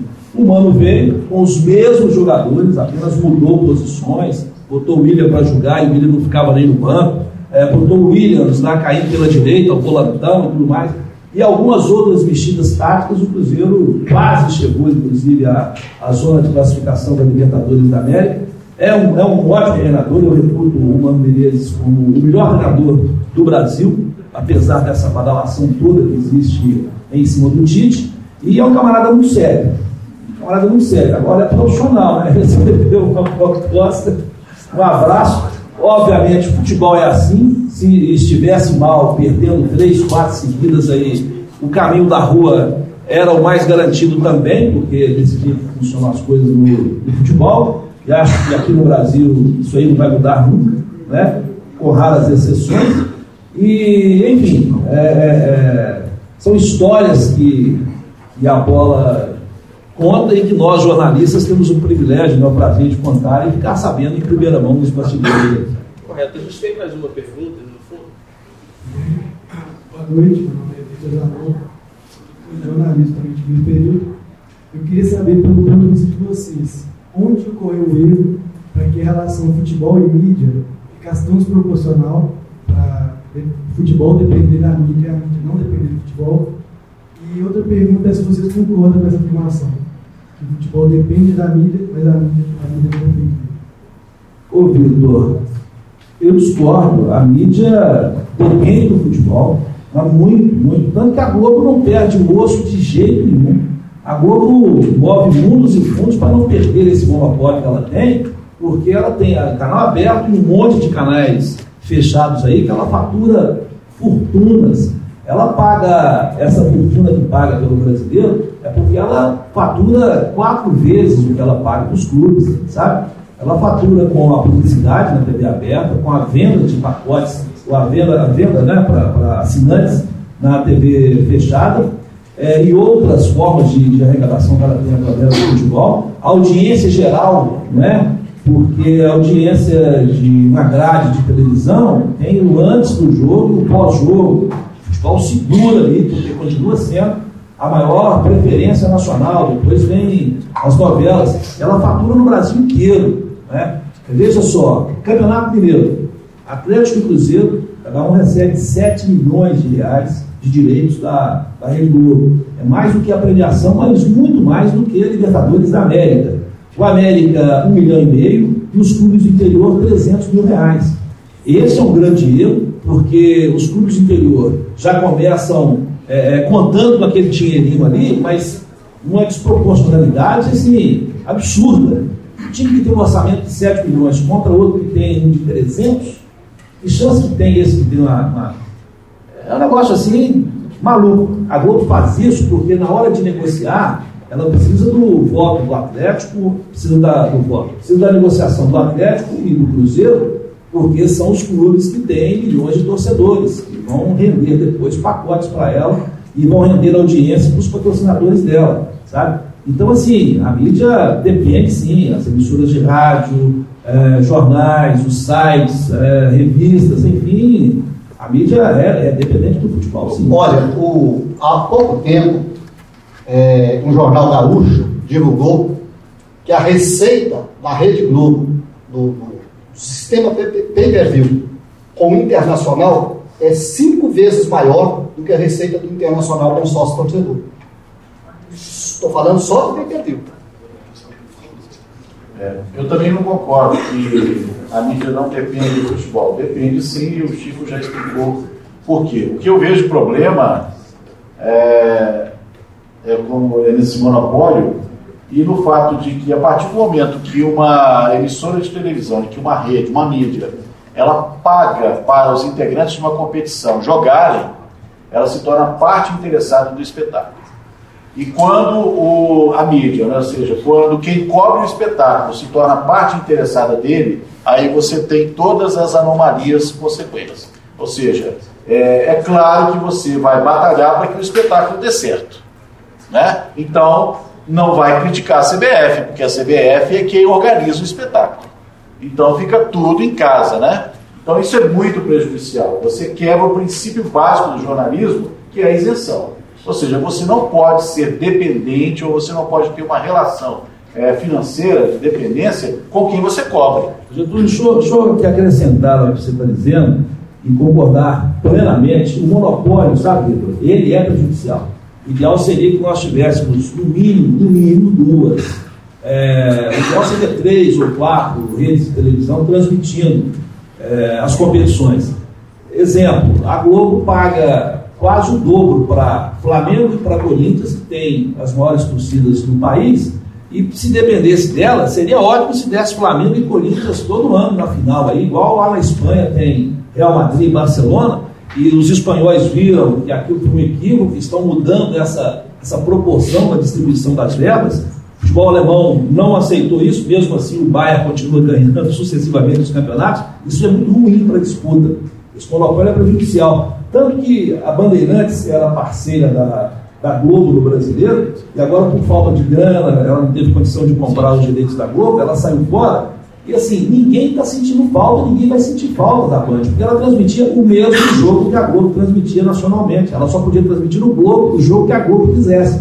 Então, se, por exemplo, o Atlético ou o Cruzeiro jogando fora de Minas Gerais, é, a Globo não fosse transmitir, e como raramente transmite, porque ela manda é Flamengo, Corinthians, normalmente, a Bandeirantes não poderia transmitir o jogo nem do Atlético, nem do Cruzeiro, e agora, no caso, nem do América, porque a Globo não deixa, para que ela, ela tenha um concorrente sob o controle dela. Mas era transmitir o jogo local, né? Se o Atlético fosse jogar em São Paulo, a Globo transmitia o Atlético.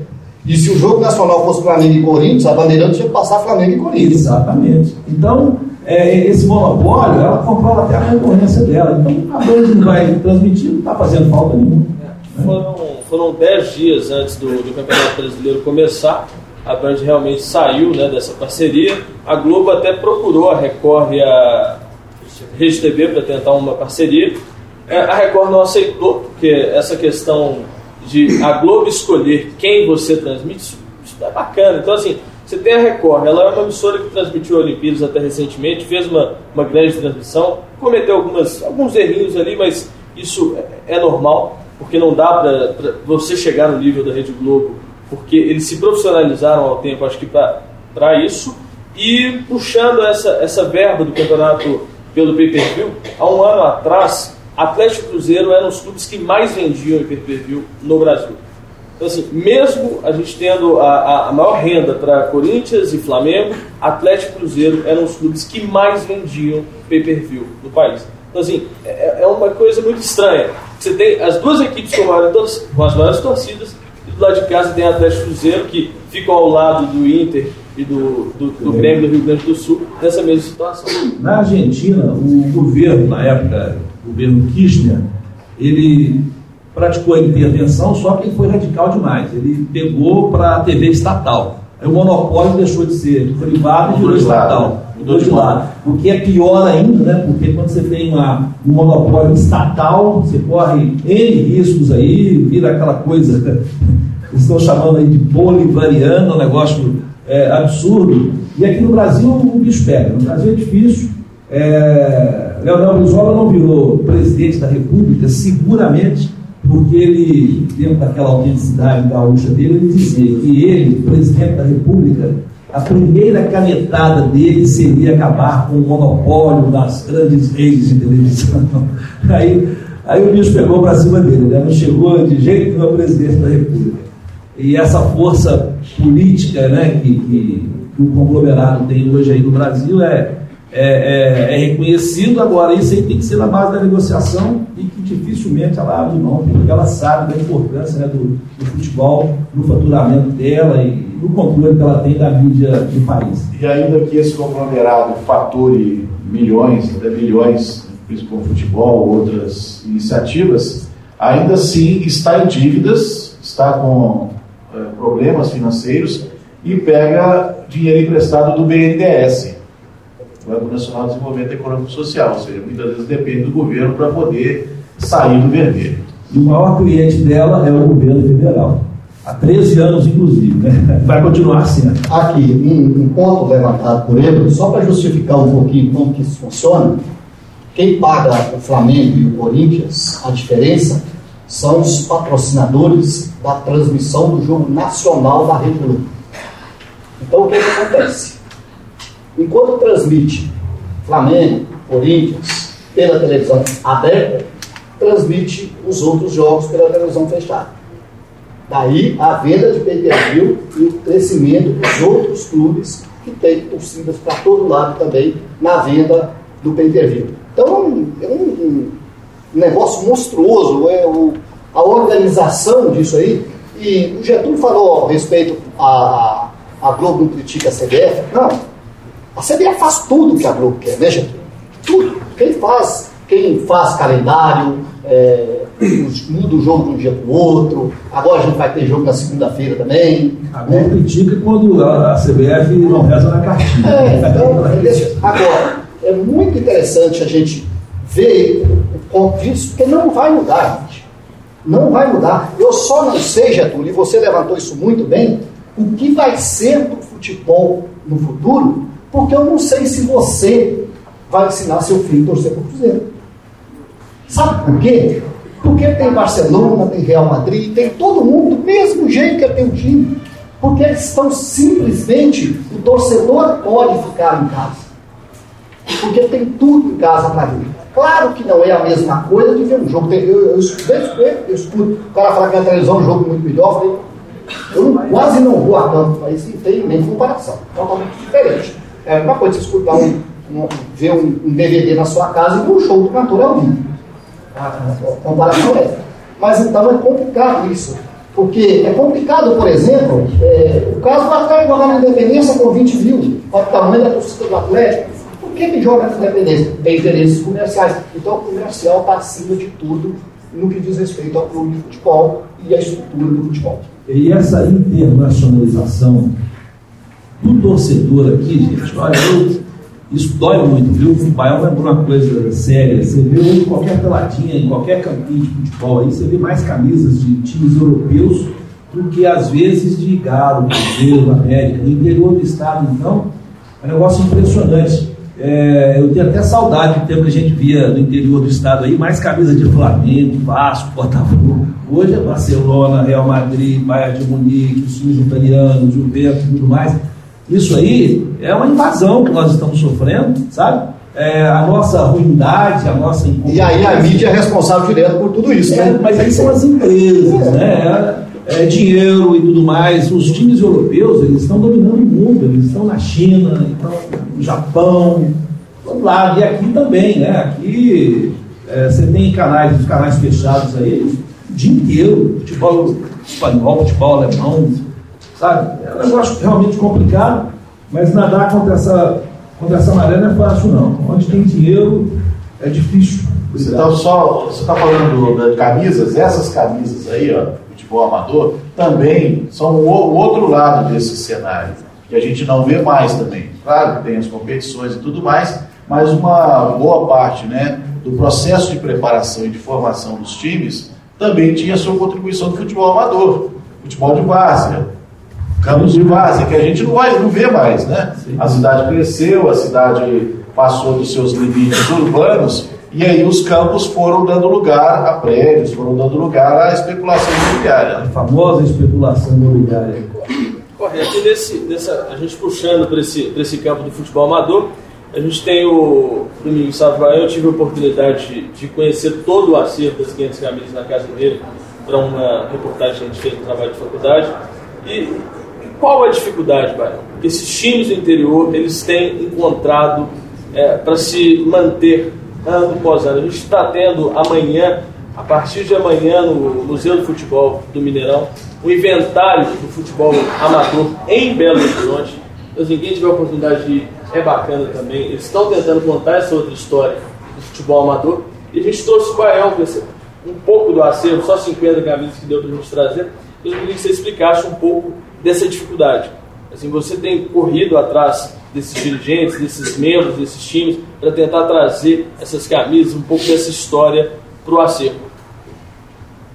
Olha, é, eu sempre ouvia dos dirigentes de clubes amadores que o futebol amador não tem espaço na mídia.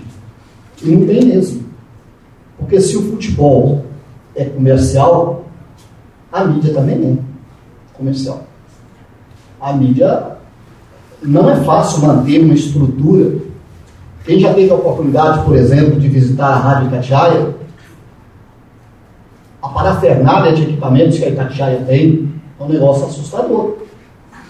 E você vai numa rádio comunitária, ela funciona com meia dúzia de aparelhos ali, uns aparelhos sucateados. Não paga imposto. Não paga imposto. Ela funciona ali na comunidade. Mas, então o que, que acontece? Quando eu aposentei do banco, existe uma cultura no, no Brasil que o cara, quando aposenta, ele morre. Ele adoece e morre. Isso é uma cultura terrível que nós temos, isso não é verdade. Muito pelo contrário. O cara, quando aposenta, ele perde uma função e ganha tempo para desenvolver outras. E o mundo carece de mudanças. As pessoas carecem de mudanças, de incentivo para a vida. Uma pessoa, quando chega a 30, 30 e tantos anos trabalhando numa empresa, por melhor que seja a empresa, ele está de saco cheio da empresa. A empresa também está de saco cheio dele. Coisa mais ou menos assim. Então, é necessária essa mudança. A gente não tem que ter medo de mudança. Mas então, eu sempre gostei de amador. Eu disse para vocês que eu estou há 20 anos na Itatiaia, mas eu comecei com rádio esportivo em 1979, na imprensa esportiva. Quando o futebol feminino começou a existir, eles criaram o Bangu e o Radar Gambi. Eu criei dois times lá em Nova, é, Gaivotas e Pinguins, que jogavam, faziam espetáculos nos campos das cidades da região, dois times femininos. Eu criei dois times femininos. Trabalhava na rádio, era colunista do jornal, é, da região, Viçosa e Ponte Nova. Então, já faz, eu já gostava do futebol amador. No banco, eu fui, eu comecei em Ponte Nova, depois eu fui transferido para São José do Goiabal. O time do Nacional do Goiabal estava caindo aos pedaços, não tinha dinheiro para nada. Eu fiz uma festa da Rainha de Goiabal com a renda toda para o time, arranjamos várias garotas bonitas lá no Goiabal e saímos vendendo é, bilhetinho de, de, festa da rainha e fizemos uma festa e deu uma renda que o Nacional se manteve uns três anos. Depois eu fui transferido para o Manhuaçu, cheguei lá em vi com o Ipiranga com o Manhuaçu, e tinha uma briga entre o Ipiranga e a imprensa local, e eu intermediei a briga e acabei colocando os dois juntos no mesmo pacote, e fui até Relações Públicas do Ipiranga, é, é, do Manhuaçu, trabalhando no banco. Depois eu vim para Belo Horizonte, e eu sou formado também em matemática, gosto da matemática, e resolvi fazer alguns estudos, alguns trabalhos, apresentei isso para Valores, o Chico estava lá na época, para a, a Itatiaia, e esse, esse material foi usado. Tudo bem. Então, o que aconteceu com o futebol amador?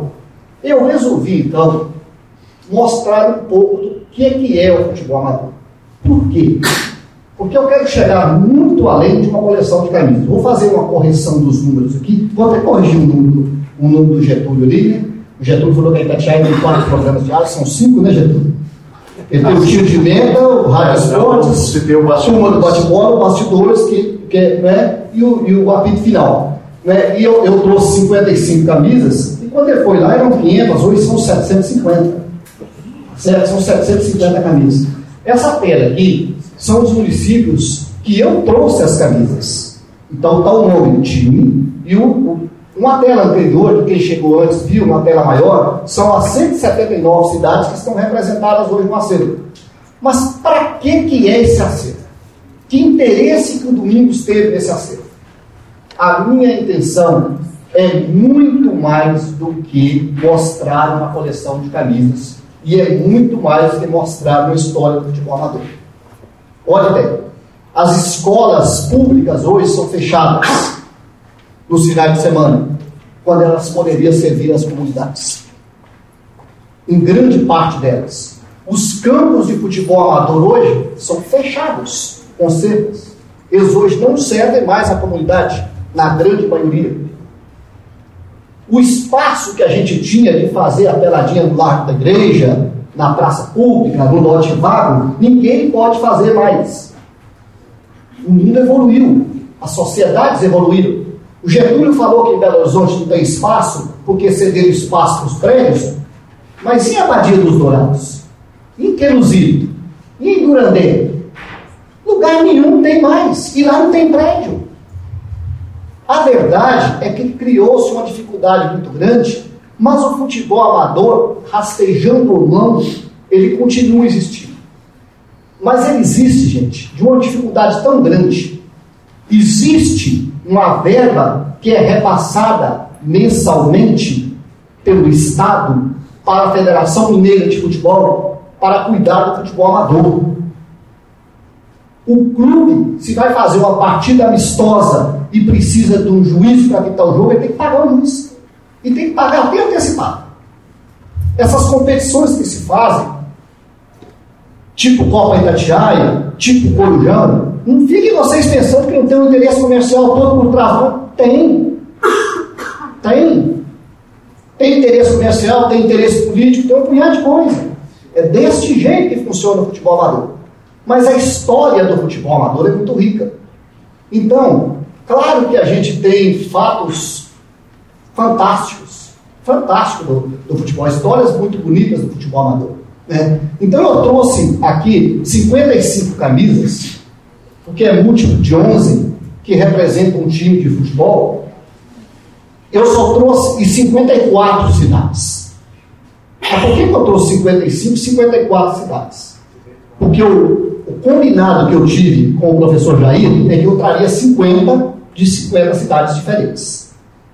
Eu trouxe 55, até para eu não contrariar o que eu disse que eu traria 50 cidades diferentes, eu trouxe 54 para trazer um pouco mais porque eu trouxe aquelas duas camisas vermelhas da aula.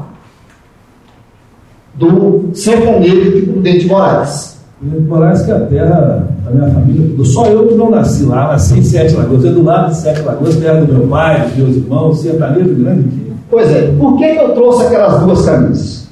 Eu resolvi fazer, na decisão da Copa Itatiaia, um desfile dos campeões. A Copa Itatiaia foi a 55 edição. 55 anos consecutivos. Então, quando eu ia fazer o desfile no dia da decisão, eram 54 campeões. Que na verdade não eram 54, eram 36, porque alguns ganharam mais de uma vez, eram 36 clubes. E tem vários clubes que não existem mais, certo? E existe clube que tem um jogo de camisa, ele não tem condição de tomar uma camisa. Todas as camisas que eu tenho são doadas, viu, gente? Então, o que, que acontece? Eu liguei para uma pessoa que gosta muito do futebol amador, que chama Patrocínio, e que ele trabalha no Fluminense de Mocambeiro, que é distrito de Matozinhos. Mas, pelo amor de Deus, não fale que o Fluminense é de Mocambeiro e muito menos que é de Matozinhos. Ele é de Mocambeiro. A torcida não aceita falar que o time é de Matozinhos. Então, eu liguei para o patrocínio e falei, patrocínio, estou precisando de um apoio seu. Eu queria arranjar pelo menos uma camisa do sertanejo, que foi campeão da Copa Itatiaia de Prudente Moraes e tal. E, não, vou, vou mexer. Ele foi e tal, naquela corrida, que tudo que a gente faz no, na, no Brasil na, na, última hora, né? então, e conseguiu aquela camisa do lado de cá, do sertanejo. Ele achou a camisa muito velha, para entrar no Independência, para desfilar, não sei o quê. Dois dias antes do desfile, da apresentação, ele foi numa fábrica, levou a camisa e mandou fazer uma outra camisa similar a uma foto do sertanejo quando ele foi campeão da Copa Tatiaia e colocou o nome de Prudente Moraes, que ele acha importante destacar o nome da cidade. É interessante, né, que você falou a respeito do interesse comercial, interesse político em cima do futebol amador. O sertanejo, é, o cara que foi prefeito lá, Haroldo, ele nasceu em temporais, ele subiu de lá e tudo mais, depois ele se esmou de virar prefeito da cidade. Onde que ele começou para reentrar, reintegrar-se à comunidade temporais, virou presidente do sertanejo. Comerciante e tudo mais, o sertanejo estava parado, ele montou o time, foi campeão da Copa Itatiaia, ah, o Haroldo, Haroldo do sertanejo, foi eleito prefeito, depois reeleito depois abandonou a cidade, e aí é outra história. Mas usou o futebol amador para virar prefeito da cidade. Pois é, Chico, é nessa aí que eu entrei pensando no futebol amador. O futebol amador tem que parar de pensar que quando ele vai no supermercado da cidade e pede para o cara patrocinar a camisa para ele, fazer uma publicidade no campo, para ajudar na, na conservação do, do campo, essas coisas todas, ele tem que parar, o dirigente do futebol amador tem que parar que isso é favor que ele está pedindo. E o dono do supermercado tem que parar de achar que está fazendo favor para o futebol amador. Porque aquele público que gosta, que mantém o futebol amador, é o público que consome a mercadoria do supermercado.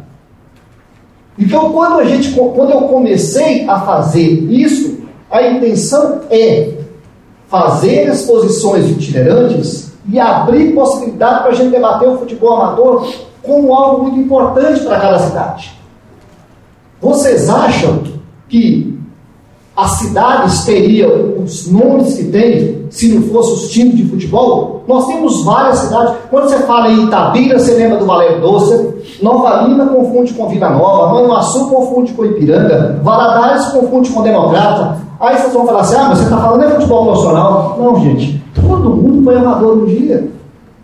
Todo mundo começou no amadorismo. Sete Lagoas confunde com Democrata, apesar de ter centenas de clubes amadores. Né? É, o Democrata, como o Chico disse, está lá para baixo das divisões, mas é lembrado como uma equipe importante, com um nome importante. Então, o que, que acontece? A gente foi resgatar um pouco da história primeiro, para a gente poder fazer as exposições itinerantes e tentar dar uma nova visão do futebol amador. Tentar mostrar o futebol amador de uma outra forma. Abrir espaço para que a gente possa discutir um pouco mais o futebol amador. Gente, mas é tão difícil, é tão difícil você entrar nas ligas é igualzinha à federação, a federação é igualzinha à CBF, a CBF é igualzinha à FIFA. Então é um negócio muito complicado. Então, como eu fiz referência a Prudente de Moraes, eu vou pedir licença a vocês te levantar. É, essa camisa aqui, esse time acabou, tem, mais, tem quase 40 anos. Então a camisa tem uns 40 anos. É Clube Atlético Turmaninense. Essa camisa estava guardada, não, não existe outro exemplar, foi difícil a gente conseguir que a pessoa, foi um médico que doou o acervo. E ele veio com, para vocês verem como que, na primeira exposição que nós fizemos, ele arrancou lá de Turmalina, com seis pessoas, vieram em dois carros e vieram visitar a exposição. É, eu disse para vocês sobre o futebol feminino, essa camisa aqui do Grêmio de Urucânia, eu busquei a conseguir, foi uma das últimas que chegou, é o Grêmio Esportivo Urucaniense. Essa camisa foi me doada, um jogo de camisa que servia ao time das gaivotas. E eu coloquei o nome do time, porque o símbolo era só um G. Eu coloquei gaivotas no nome do time por causa da camisa. Já que o outro foi a Antártica que me deu e tinha os pinguins e o nome foi pinguim. Então era pinguim e gaivotas. Tem uma camisa aí é, do Fluminense de Mocambeiro, que a camisa, pela exposição, ela só, só está com a frente, mas as costas da camisa tem o meu nome. Eles fizeram a camisa e colocaram o meu nome é, e me presentearam. Tem essa camisa aqui, ó, o símbolo parecido com o do Santos, é de Socorro. Alguém conhece Socorro? Ninguém conhece, né? Pois é.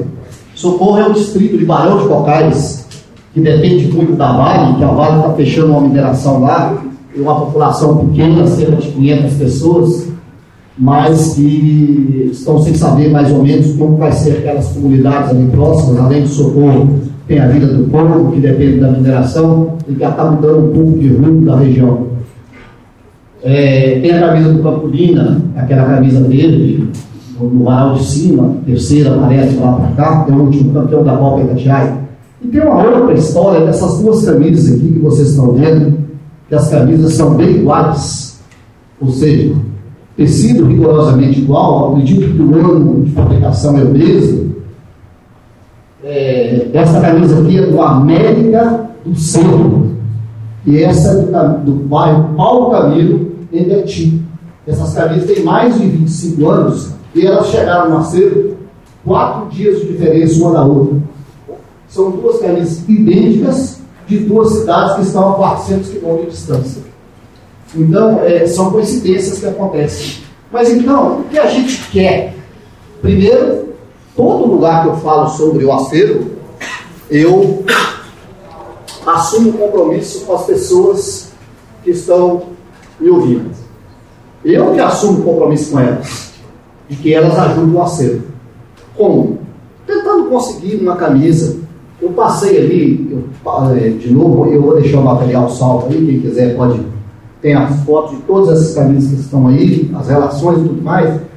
As 179 cidades que nós estamos representados. O nosso sonho é um dia os 853 municípios estarem representados nesse acervo. E por que a camisa? Porque a camisa é o manto sagrado de qualquer time de futebol. É a camisa que divulga o time de futebol, que gera essa paixão para todo lado. E o time de futebol amador ele tem uma, uma ligação muito grande com o município, apesar de sofrer muito das influências políticas. Ah, se o prefeito tem problema com o time, ele não conserva o campo não, e tal. Aí tem muita gente que critica, às vezes, que a prefeitura ajuda o clube. É, não existe ninguém, gente. Vocês que estão desenvolvendo profissionalmente, vocês coloquem na cabeça de vocês: não existe jantar de graça, não existe café da manhã de graça. Não existe. Tudo tem seu preço e tem seu valor. E tem sua finalidade. Então vocês vão deparar isso. Quando alguém convidar vocês para um almoço, alguma coisa tem em troca. O mundo é feito de trocas. E a gente tem que estar sempre preparado para que tipo de trocas? Para que a gente não participe da vergonha que é o Brasil hoje. E eu não estou falando de partido político, estou falando de nada. Eu estou generalizando tudo. Estou generalizando tudo.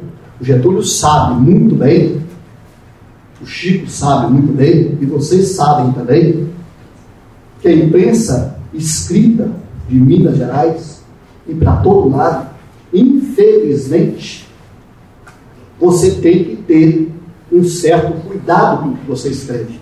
Porque senão você perde um emprego. E perde mesmo. Então você tem que ter certo cuidado. Talvez você não possa ferir interesse deste ou daquele, Porque senão você perde o emprego. E perde o emprego cinco minutos depois que você falou, ou cinco minutos depois que o jornal chegou nas bancas. Porque alguém perde a cabeça. E isso é um pouco diferente no rádio, é um pouco diferente, mas também tem seus dados, e é muito diferente da televisão, porque a televisão é ela que dita as normas. Você vai fazer mais ou menos assim. Eu estou falando televisão em termos de grandes. Nos programas regionais, locais, a gente tem um pouco mais de liberdade. E hoje os canais chamados canais fechados, que são mais abertos que os outros, caso do Sport TV, tem um pouco mais de liberdade. Mas, então foi isso que nós trouxemos o, o, futebol amador. Então, cada camisa aí tem uma história. Eu dei alguns exemplos para você sentir. Aquela camisa de Cruzeiro de Oratórios. Ah, por que você colocou Cruzeiro de Oratórios, uma cidade que fica perto de Ponte Nova? É porque quando eu fui criança eu jogava no Cruzeiro de Oratórios. Eu morei lá, joguei no Cruzeiro, certo? E se eu for, não fosse dono da bola, eu nem ficava no time. Mas eu levava a bola, jogava lá e era o ponto esquerdo, ficava mais perto do treinador, qualquer coisa falou sai, outro vai entrar outro. Ficava mais perto. Né? Então, assim é o futebol amador. O futebol amador é realmente desse jeito, é essa paixão. Eu vi pessoas aqui procurando. Ah, você tem camisa de Manhuaçu, time Manhuaçu? Não tenho, eu tenho de Durandé, que é uma cidade que pertenceu ao Manhumirim. Né? O, o, o Chico falou: tem camisa de Sete Lagoas? Eu falei: tem várias, mas não trouxe nenhuma, porque eu não queria tirar a sua importância de Sete Lagoas aqui no debate. então, é por aí. Então, qual que é o compromisso que eu assumo com vocês? É vocês ajudar o assim. Ajudar como? Quem perguntou, você tem camisa do Ipiranga ou camisa do time do Manhuaçu? Fica responsável para conseguir uma camisa de Manhuaçu com alguém. Hoje as redes sociais ajudam. Vocês que têm link com o interior, vê qual cidade que vocês possam possa nos ajudar. O que a gente quer é uma camisa para a gente colocar no acervo e sair divulgando. Nós divulgamos o trabalho, aquele trabalho sustentável das pessoas que viram com futebol amador, que é difícil demais, né, Chico? Nossa, mãe, é muito complicado os caras que seguram, normalmente é uma, duas, três figuras que seguram o time na cidade. É, o link que tem com a cidade, a divulgação das cidades, e essa relação com as comunidades que ainda mantém. Gente, porque depois da televisão, e agora a internet, quando todo mundo fica lá, debruçado no, no, telefone celular, que é outro problema sério, né, né, Getúlio? Que nós temos com o futebol. Quantas pessoas estão deixando de gostar do futebol porque gostam do zap, de não sei o quê, e outras coisas que vai. Então tem essas coisas todas. Né? Mas em compensação, abre mercado para quem é preparado. Então, futebol amador é isso. Eu queria simplesmente, mais uma vez, dizer a vocês, para vocês colaborar com a CEPA. Eu fiquei muito curioso aqui, eu estou olhando a tela, é uma cidade que chama Sem Peixe. Sem Peixe. E tem o nome do time também, Sem Peixe. Essa camiseta está por aqui. Ela está, e ela veio por um motivo muito especial, que lá realmente está sem peixe. Porque o desastre Mariana acabou com o Rio Doce e o Rio Doce passa sem peixe. Passa na região do Agora ficou sem peixe mesmo. Então, lá realmente está sem peixe. Então, é, é, esse é o processo de sem peixe. O nome da cidade é dado porque o rio, o rio está mais para o lado de Dom Silvério. Sem peixe pertencia a Dom Silvério ficava lá do outro lado. Então lá era chamado sem peixe porque o rio estava do outro lado. Hoje, nem sem peixe, nem Dom Silvério tem peixe. Tá certo? É, a camisa tá, ela está aqui sim. Eu tenho que achá-la. Meu time chama sem peixe. Cereza, me ajuda. É... Eles acharam aqui a Real Batismo. Real Batismo. É de Tamarandiba esse time aí. Real Batismo. As camisas ele trouxe com algumas curiosidades. Eu trouxe um cruzeiro aqui para vocês verem que tem cruzeiro, tem cruzeiro sem ser azul e branco. Né? É, de onde que é esse cruzeiro vermelho aí, Barão? Esse cruzeiro vermelho que parece é Lima Duarte. Lima Duarte é uma cidade que fica próxima a Juiz de Fora, da grande Juiz de Fora. E a camisa do Sem Peixe ela vai aparecer porque ela está aqui, tá certo? É... Ô, gente, os símbolos são quatro letras e tem um SP. Quem está vendo por aí? O, o Baião, é. enquanto você procura, eu fiz uma colinha aqui baseada no que o Getúlio falou, no que você falou, Ótimo. no que foi falado ali pelo Vitor, pelo Fernando. E o seguinte, eu queria passar algumas mensagens para vocês, gente. O Getúlio falou a respeito da presença da mulher na mídia esportiva. Foi o motivo, foi o tema da minha monografia de conclusão de curso, a presença da mulher na imprensa esportiva de Belo Horizonte. Quando eu comecei na Rádio Capital, final dos anos 70, 80, é, eram três as mulheres. A Tânia Mara, na Rádio Alvorada FM, a Vânia Turci, que tinha sido na Globo, depois Rádio Capital, é, e a Rosália Daisel, que foi da Band, colega nossa e tudo, de grandes polêmicas com o Tele Santana, que o Tele era machista toda a vida e não admitia aquilo. Então eram assim, eram três guerreiras fantásticas, né? Três únicas mulheres naquele meio de futebol. E hoje as mulheres dominam praticamente as redações, a reportagem, não é? Evoluiu num tempo muito rápido. Então as mulheres fazem um trabalho muito legal no futebol, é, conquistaram um espaço importantíssimo no futebol. O Baião lembrou a respeito do. Só, só não conseguiu espaço, ainda está faltando no rádio esportivo. Se vocês olharem na televisão, nos jornais, aí no rádio esportivo, a mulher ainda não ocupou o espaço na locução que ela merece. O Baião lembrou também a respeito da dificuldade do trabalho eu sou formado em Direito e Jornalismo. Eu nunca exerci a profissão de Direito, é, mas eu, se eu fosse começar de novo, eu começaria de novo jornalista. Tá? Há, um lema nosso aí, né, do jornalista, que ganha-se pouco, mas diverte. Né? E essa é uma realidade que continua existindo. E trabalho sempre haverá para quem bate a porta, quem corre atrás, quem se prepara. O Baião lembrou do Marcelo Beckler, puxa vida, eu e a mãe dele devíamos ser os dois ouvintes que ele tinha na Rádio Confidência, seis da manhã, apresentando um programa que, já no tempo agora recente, da Rádio Confidência. Começou como estagiário lá na Rádio Confidência. Começou como estagiário, né? Na minha época lá. E apresentando o programa seis da manhã, e eu, como sou fuçador de rádio, escuto tudo e tudo mais. Eu descobri lá um programa às seis da manhã, eu fazia minha caminhada ouvindo. Aí eu conheci um dia no Mineirão, aquela humildade toda, aquela simplicidade foi atrás do espaço dele, cansou-se aqui de Belo Horizonte, achou que o espaço estava curto para ele aqui, foi para São Paulo, não ficou satisfeito em São Paulo e falou: meu lugar é exterior. Resolveu virar correspondente internacional na cara e na coragem, foi conseguindo é, representar veículos e hoje está na situação muito melhor do que o tempo que ele saiu aqui de Belo Horizonte, Marcelo Becker. Quer dizer, a tenacidade, né, a, a vontade isso, todo mundo é capaz disso, né? basta querer. O esforço, obviamente, é muito grande, mas acaba sendo recompensado. Uma outra que eu lembrei aqui, o Baião falou que não existe nada de graça. Né? Eu me lembrei aqui que finalmente pintou o nome do Sérgio Cabral, ex-governador do Rio de Janeiro, na lista da Andrade Gutierrez.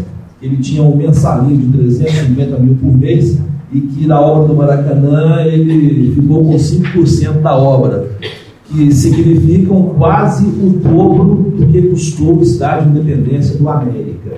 Você imagina, 350 milhões mais ou menos, esses 5%, e a obra do Maracanã ficou 5% mais cara por causa desse, desse, dessa gorjeta, vamos dizer assim, que a Andrade Gutierrez confessou, inclusive, né, nessa relação premiada, e vamos ver aí, o Sérgio Cabral está dizendo que é mentira, né?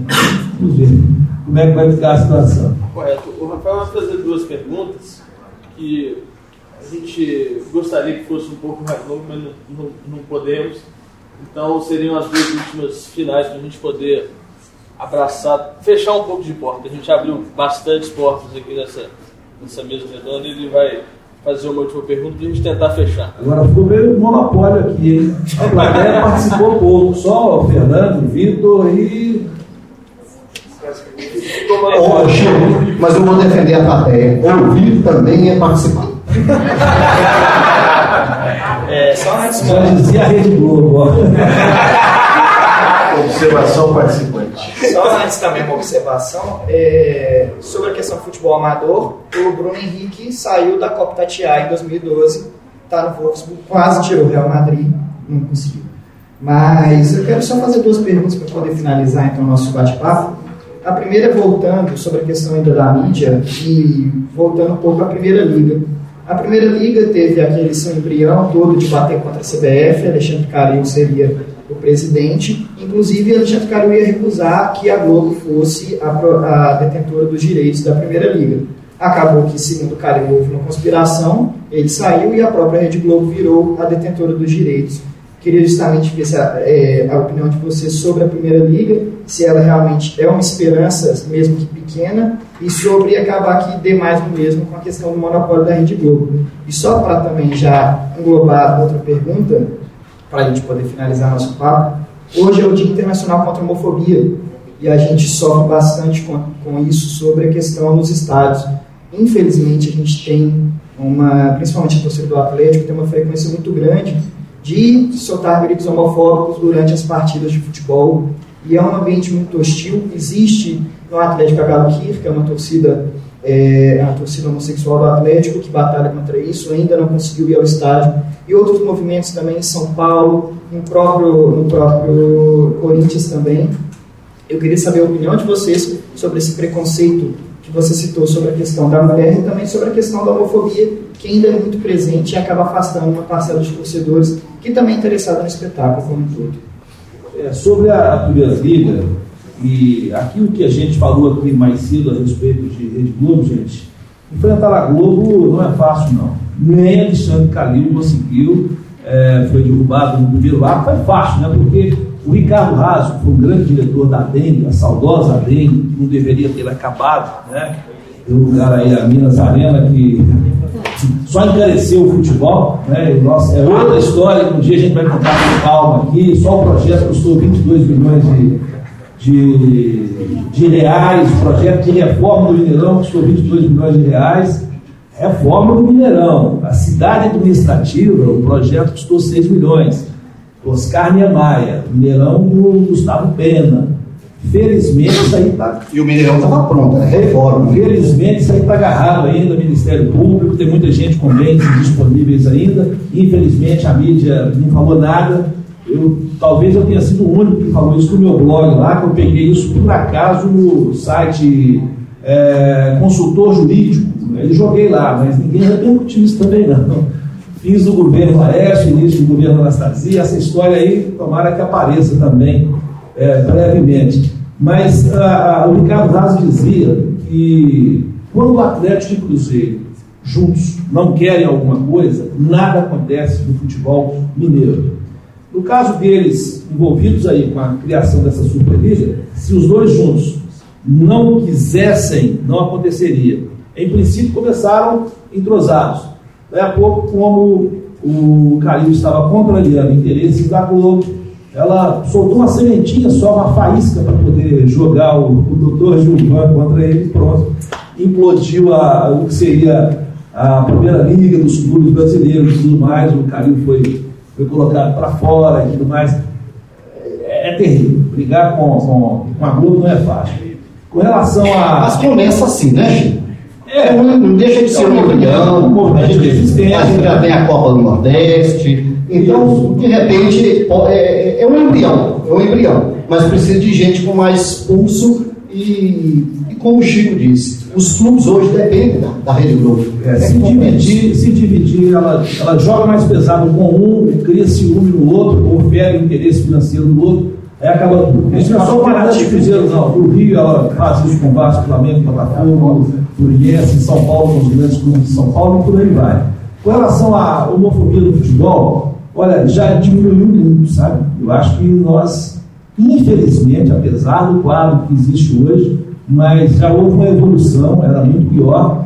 É, isso começa com a brincadeira, né? É, nos anos 60, 70, era a torcida do Atlético era cachorrada, né, do Cruzeiro era refrigerado, começou com isso. Também a torcida do Atlético chamava Raul de Vanderleia. De Vanderleia e tudo mais. E caiu no folclore popular, né? Caiu no folclore popular. Hoje, com, com a mídia, com os meios de comunicação e com tudo isso que acontece, é, a gente tem visto, tem visto cenas terríveis no mundo inteiro. Mas, por incrível que pareça, aqui no futebol mineiro, por exemplo, já foi pior. Sabe?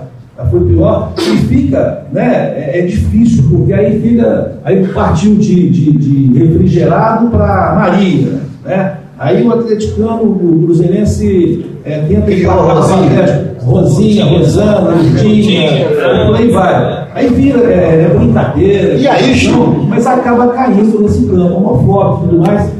É, é, é, difícil, é difícil acabar com esse tipo de coisa.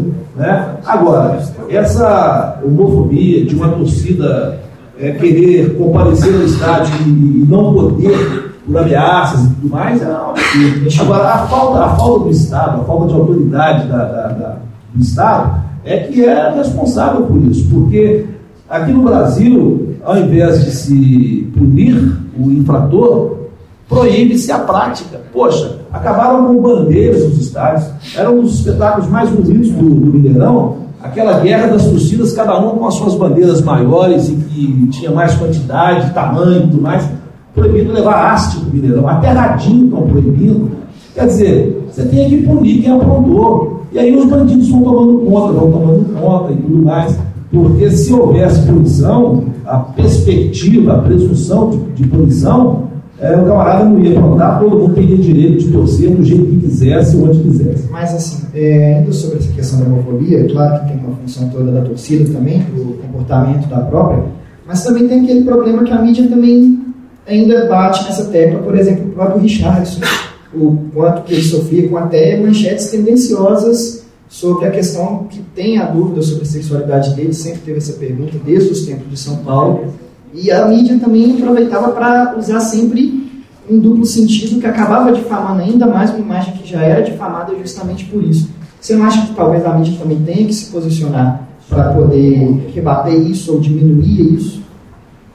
O futebol é muito complicado, o esporte de modo geral, porque poucos atletas têm coragem de assumir a homossexualidade. E não assumiu no Brasil, só um. Na Alemanha, né, Abner? Um ex-jogador que já que jogou a Copa uma Copa de 2006 pela Alemanha, já aposentou, hoje ele é comentarista, é o Hitzberger, que ele, ele assumiu, sim, mas só após a aposentadoria que ele chegou a assumir a sua homossexualidade. E a capitã da seleção dos Estados Unidos também assumiu. Então, assim, se o próprio atleta ele, ele, não, ele não assume a posição dele, a mídia também tem uma situação delicada nisso.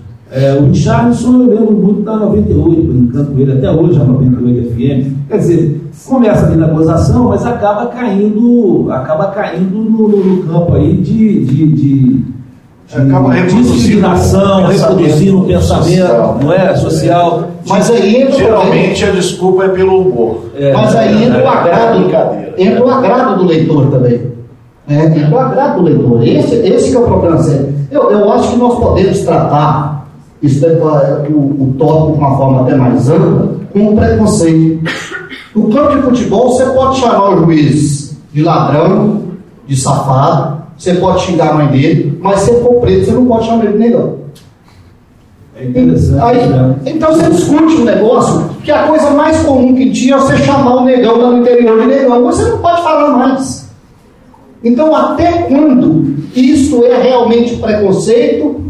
É, se você poder fazer, falar tudo que você quer falar do juiz do futebol. E outra coisa, gente, é, é nisso que eu tentei, eu, eu pedi o Chico para interromper, o Chico, é para dizer o seguinte: sabe o que me chateia mais?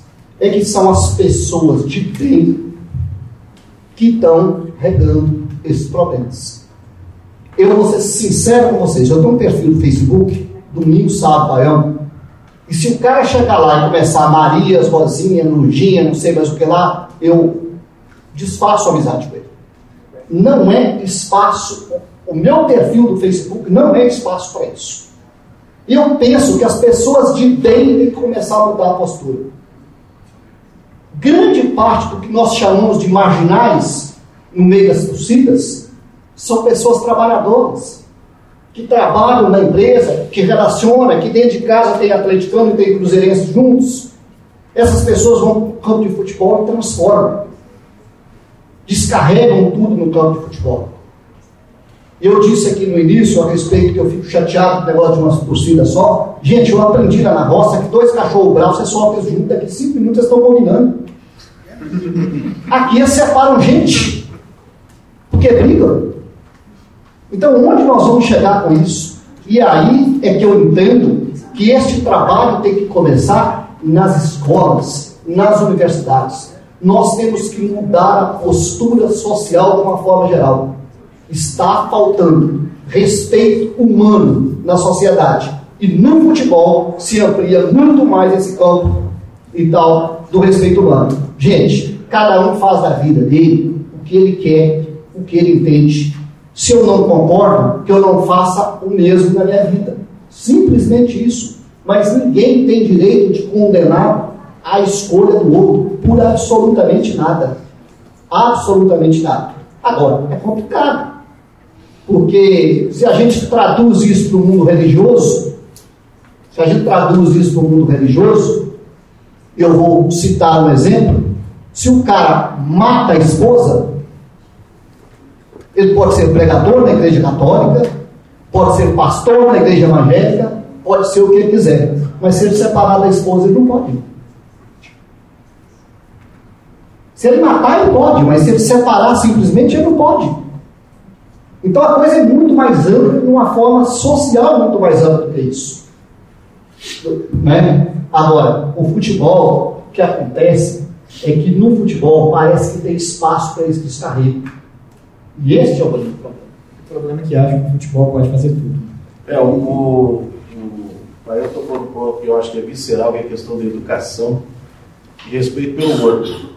Eu acho que tem havido um acirramento, e o futebol é uma dessas válvulas de escape, de extravasar emoções, e porque há um acirramento né, no tecido social do preconceito, da, da diferença, da intolerância, de você não admitir a diferença, né? que o outro é diferente, que pensa diferente, torce por um time diferente. E a multidão também, né? né?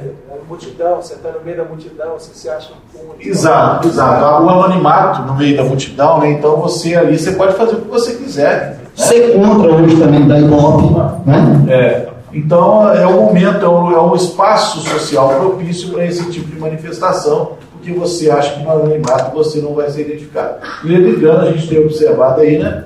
Principalmente em relação ao racismo, pessoas que são flagradas nos estádios e acabaram tendo que enfrentar problemas na justiça aí porque é, proferiram palavras racistas né, em pleno estádio. E, e é interessante, Jesus, é, eu, eu entendo, sabe, que é uma evolução, uma questão de evolução. É, o Cafunga, por exemplo, vocês devem ter ouvido falar em Cafunga, né? grande comentarista e tudo mais, folclore de Cafunga. Se fosse hoje, o Cafunga sairia preso da cabine da transmissão do jogo qualquer. Porque ele chamava hábito de frango de macumba, um hábito preto roubou do galo, esse frango de macumba, vagabundo. Falava desse jeito, ele saía algemado. O jogador é cabeça de bagre. Jogador é cabeça, isso é um cabeça de bagre. Falava desse jeito. É, ele falava Armando Marques, né, arte de futebol, era cheio de trejeitos e tudo mais.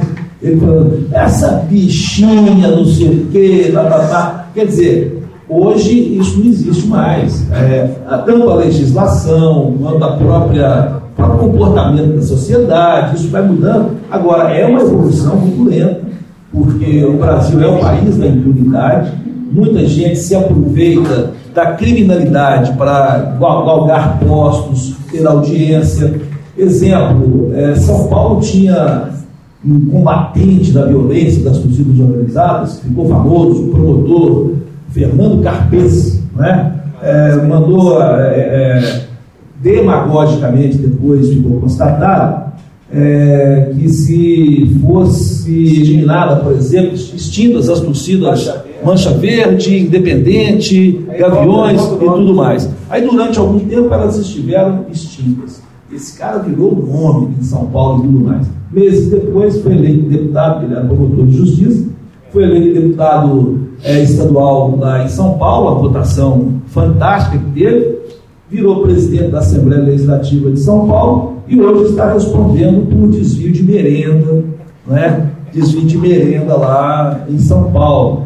Então, assim, o, o guardião da moral, dos bons costumes, o combatente da violência e tudo mais, quer dizer, se aproveitou disso. Dirigentes de futebol se aproveitam das torcidas organizadas para ganhar apoio, né? É como no filme Poderoso Chefão 1, né? É, o camarada pagava para ter a taxa de proteção, né? Para o bandido não, não arrebentar com o comércio dele. O dirigente paga para poder é, torcidas organizadas né, não vaiar o time, o, não vaiar o dirigente, a situação está ruim. Nisso aí o Lobo dá palmas para o doutor Gilvan, ele rompeu com isso do Cruzeiro. O doutor Gilvan tem sido feito. Essa semana teve manifesto lá na Toca da Raposa, mas o doutor Gilvan não está se rendendo às torcidas organizadas do, do Cruzeiro. O Atlético tem alguns presos aí, tanto que a galocura deu uma quietada, né, porque tem lá é, uns três presos aí por causa da morte daquele, daquele rapaz lá, daquela confusão na porta do Chevrolet Hall. Então tem gente cumprindo pena, está cumprindo pena mesmo, já tem que quatro anos né, que esses caras estão presos. Então deu uma acalmada. Por quê? Os caras foram punidos. Tem cruzeirense preso também. Então assim, aqui em Minas o negócio deu uma acalmada, sim. Há uma violência latente, mas é, por que, que acalmou? Porque, poxa, estão prendendo, a justiça está condenando. Está muito longe ainda. O Guto Rabelo fez uma reportagem na Globo há pouco tempo. É, tem uma lei, é, o estádio Mineirão, quanto independência, tem lá o juizado de pequenas causas, o camarada aprontou, foi preso ali, ele recebe a sentença dele ali mesmo. Um negócio bacana, moderno. Porém, não é cumprido. O Guto Rabelo fez uma reportagem, ó, hoje aqui, nessa sessão aqui da delegacia tal, ou do, da Polícia Militar no Prado, não sei, 15 torcedores condenados tiveram, teriam que, tem que estar presentes aqui a partir de tal hora. O cara cruzeirense, o time dele vai jogar meio-dia, a partir de duas da tarde ele tinha que ficar lá de duas às, até acabar o jogo. Né? É, reciclagem e tudo mais, com a professora lá e tudo mais. O, o Guto ficou lá, desde o início. 15 deveriam comparecer. Um compareceu. Um. Ele chegou lá, só estava ele tudo mais, levou para a instrutora lá, falar, beleza, liberar também, só um tudo mais. Poxa, se fosse um, né, um país sério, que quisesse consertar a coisa mesmo, esses caras tinham que ser presos, tinham que ser buscados em Condução casa. coercitiva. Não é? Condução coercitiva.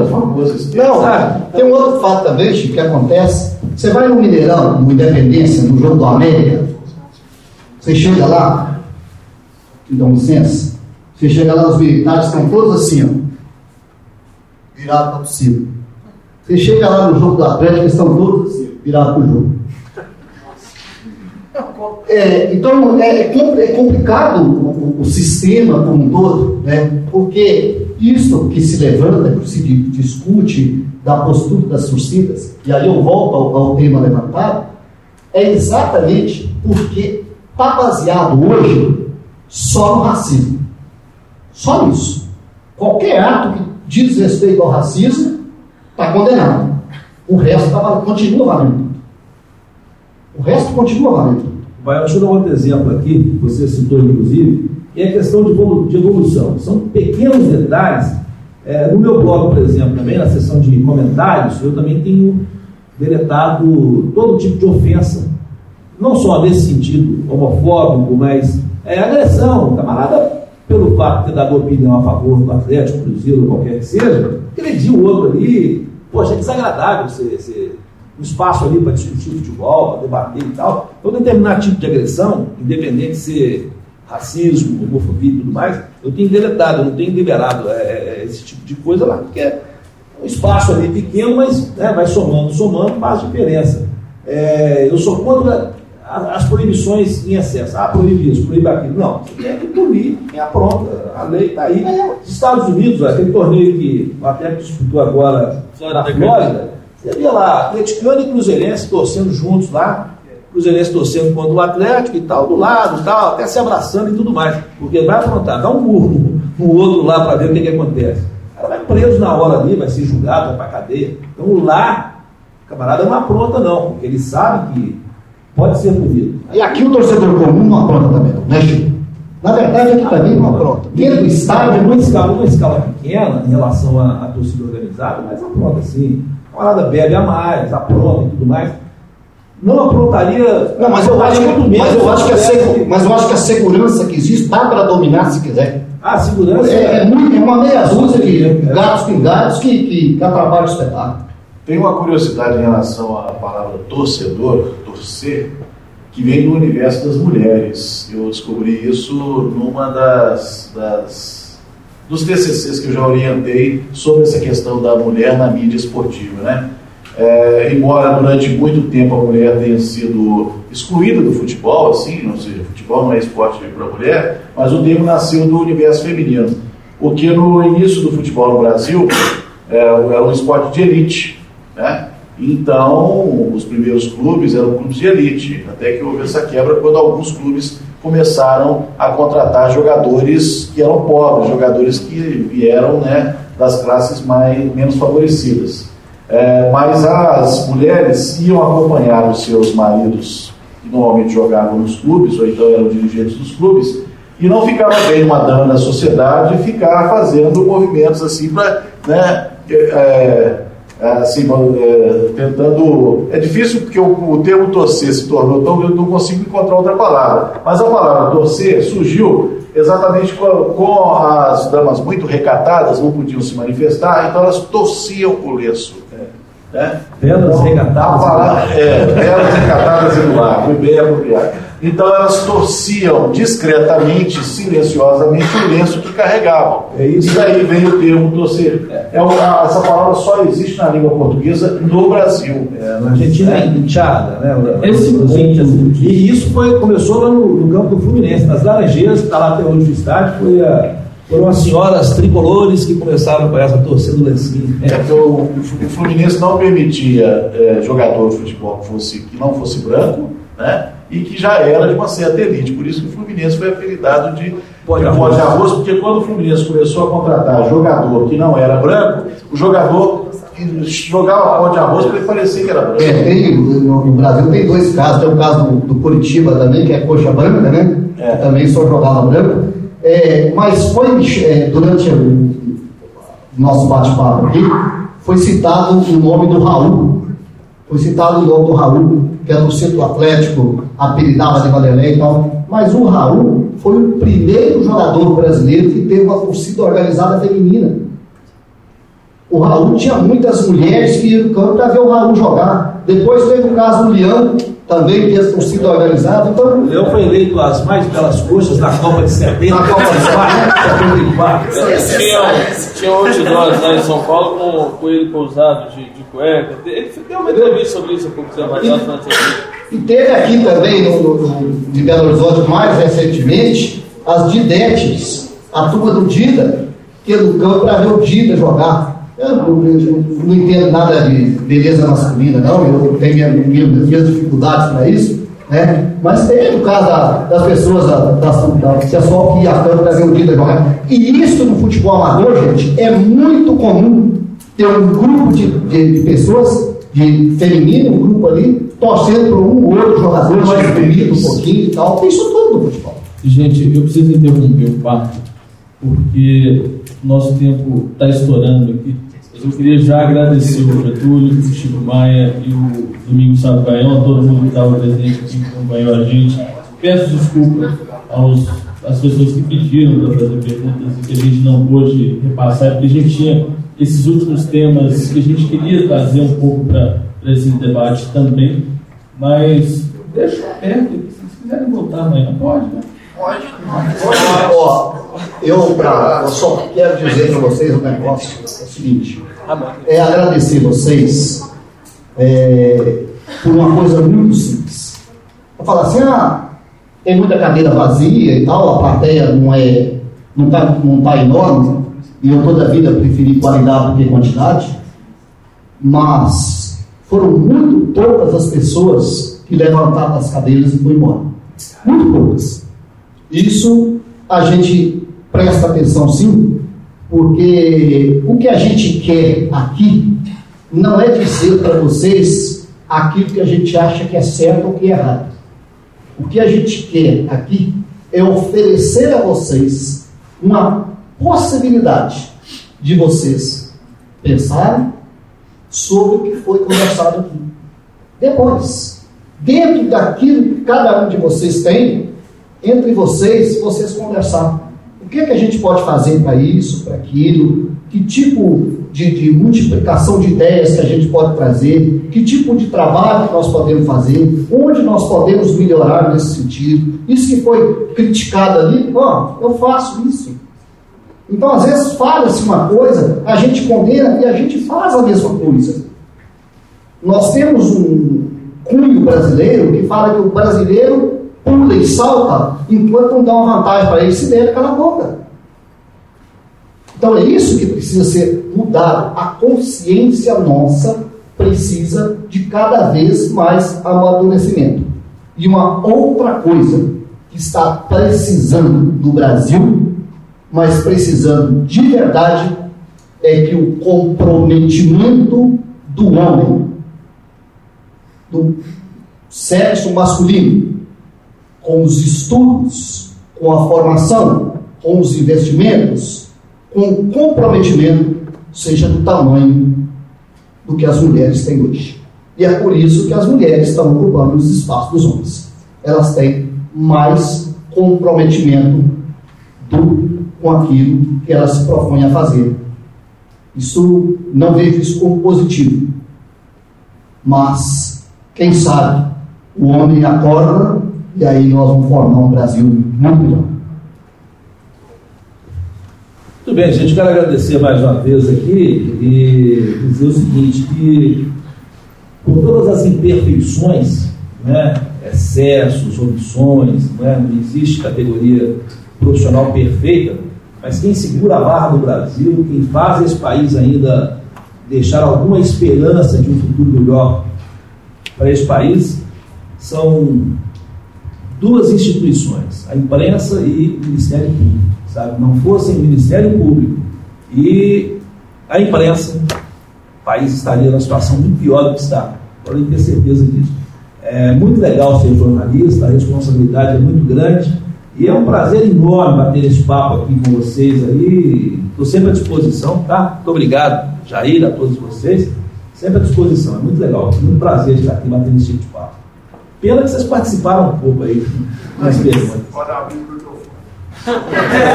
Ô Chico, eu vou falar de novo, hein? Ouvir também é participar. Quero agradecer também imensamente a oportunidade de participar dessa mesa com os colegas, né, compartilhar esses conhecimentos, esse, compartilhar essas ideias e tudo mais. Ah, só uma, uma coisa, porque um certo momento aqui o Chico falou, é um pouco da evolução da tecnologia que tirou alguns postos de trabalho, né, inclusive no jornalismo não foi diferente.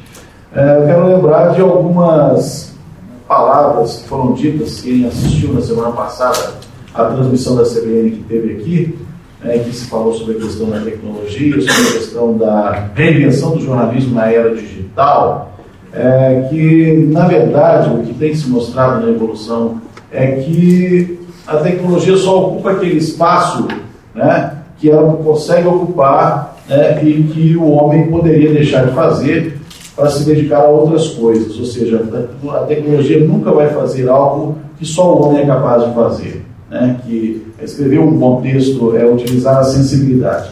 No caso da mídia esportiva, especificamente, existem hoje algumas ferramentas que ajudam o cronista a trabalhar, por exemplo, com os dados e transformar isso numa boa matéria. É uma boa matéria baseada em dados, baseada em números e tudo mais. Eu, particularmente, eu tenho um hobby, eu tenho uma perseguição. Eu fico procurando aplicativos de celular, de tablet, que dê informações sobre jogos, né, sobre futebol. E eu estou procurando um aplicativo ideal, por exemplo, ainda não encontrei, eu já encontrei assim, aplicativos, cada um tem uma coisa boa. Eu, talvez se eu, se eu conseguir desenvolver essa capacidade de fazer um aplicativo que reúne o melhor de, de cada um deles. Um aplicativo que é, me dê informações, na medida que você vai abastecendo, alimentando, sobre os eventos de uma partida de futebol. Escalação, né, as informações que você vai acrescentando ali sobre cartões amarelos, cartão vermelho, substituições, tudo isso que hoje você, você fazia no papel existem aplicativos que ajudam você a fazer isso, e isso vai gerando um banco de dados né, que do, ao longo do campeonato inteiro você tem muitas informações que te ajudam nas análises. Então eu tenho esse hobby, eu já, tenho, já perdi a conta de quantos aplicativos eu baixei procurando por aí aplicativos que atendam essa perspectiva. Eu acho que eu vou acabar criando né, um aplicativo que reúna o melhor de cada um deles e que atenda às necessidades, as minhas necessidades como cronista esportivo. Mostra que, ou seja, a tecnologia pode ser usada a favor, né, nesse sentido. Mas eu acho que o homem nunca vai ser substituído naquilo que ele é exclusivo, ele é capaz de fazer. Né? E eu, é nesse sentido que a gente deve construir a nossa carreira. Né?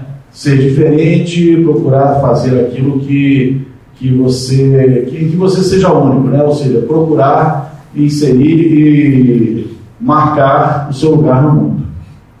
Bacana, e, e por último, também agradecendo a quem ajudou a produzir o Jair, que a gente levou essa, essa ideia para ele, eu, Abner, Matheus, o Rafael, Matheus e o nosso André.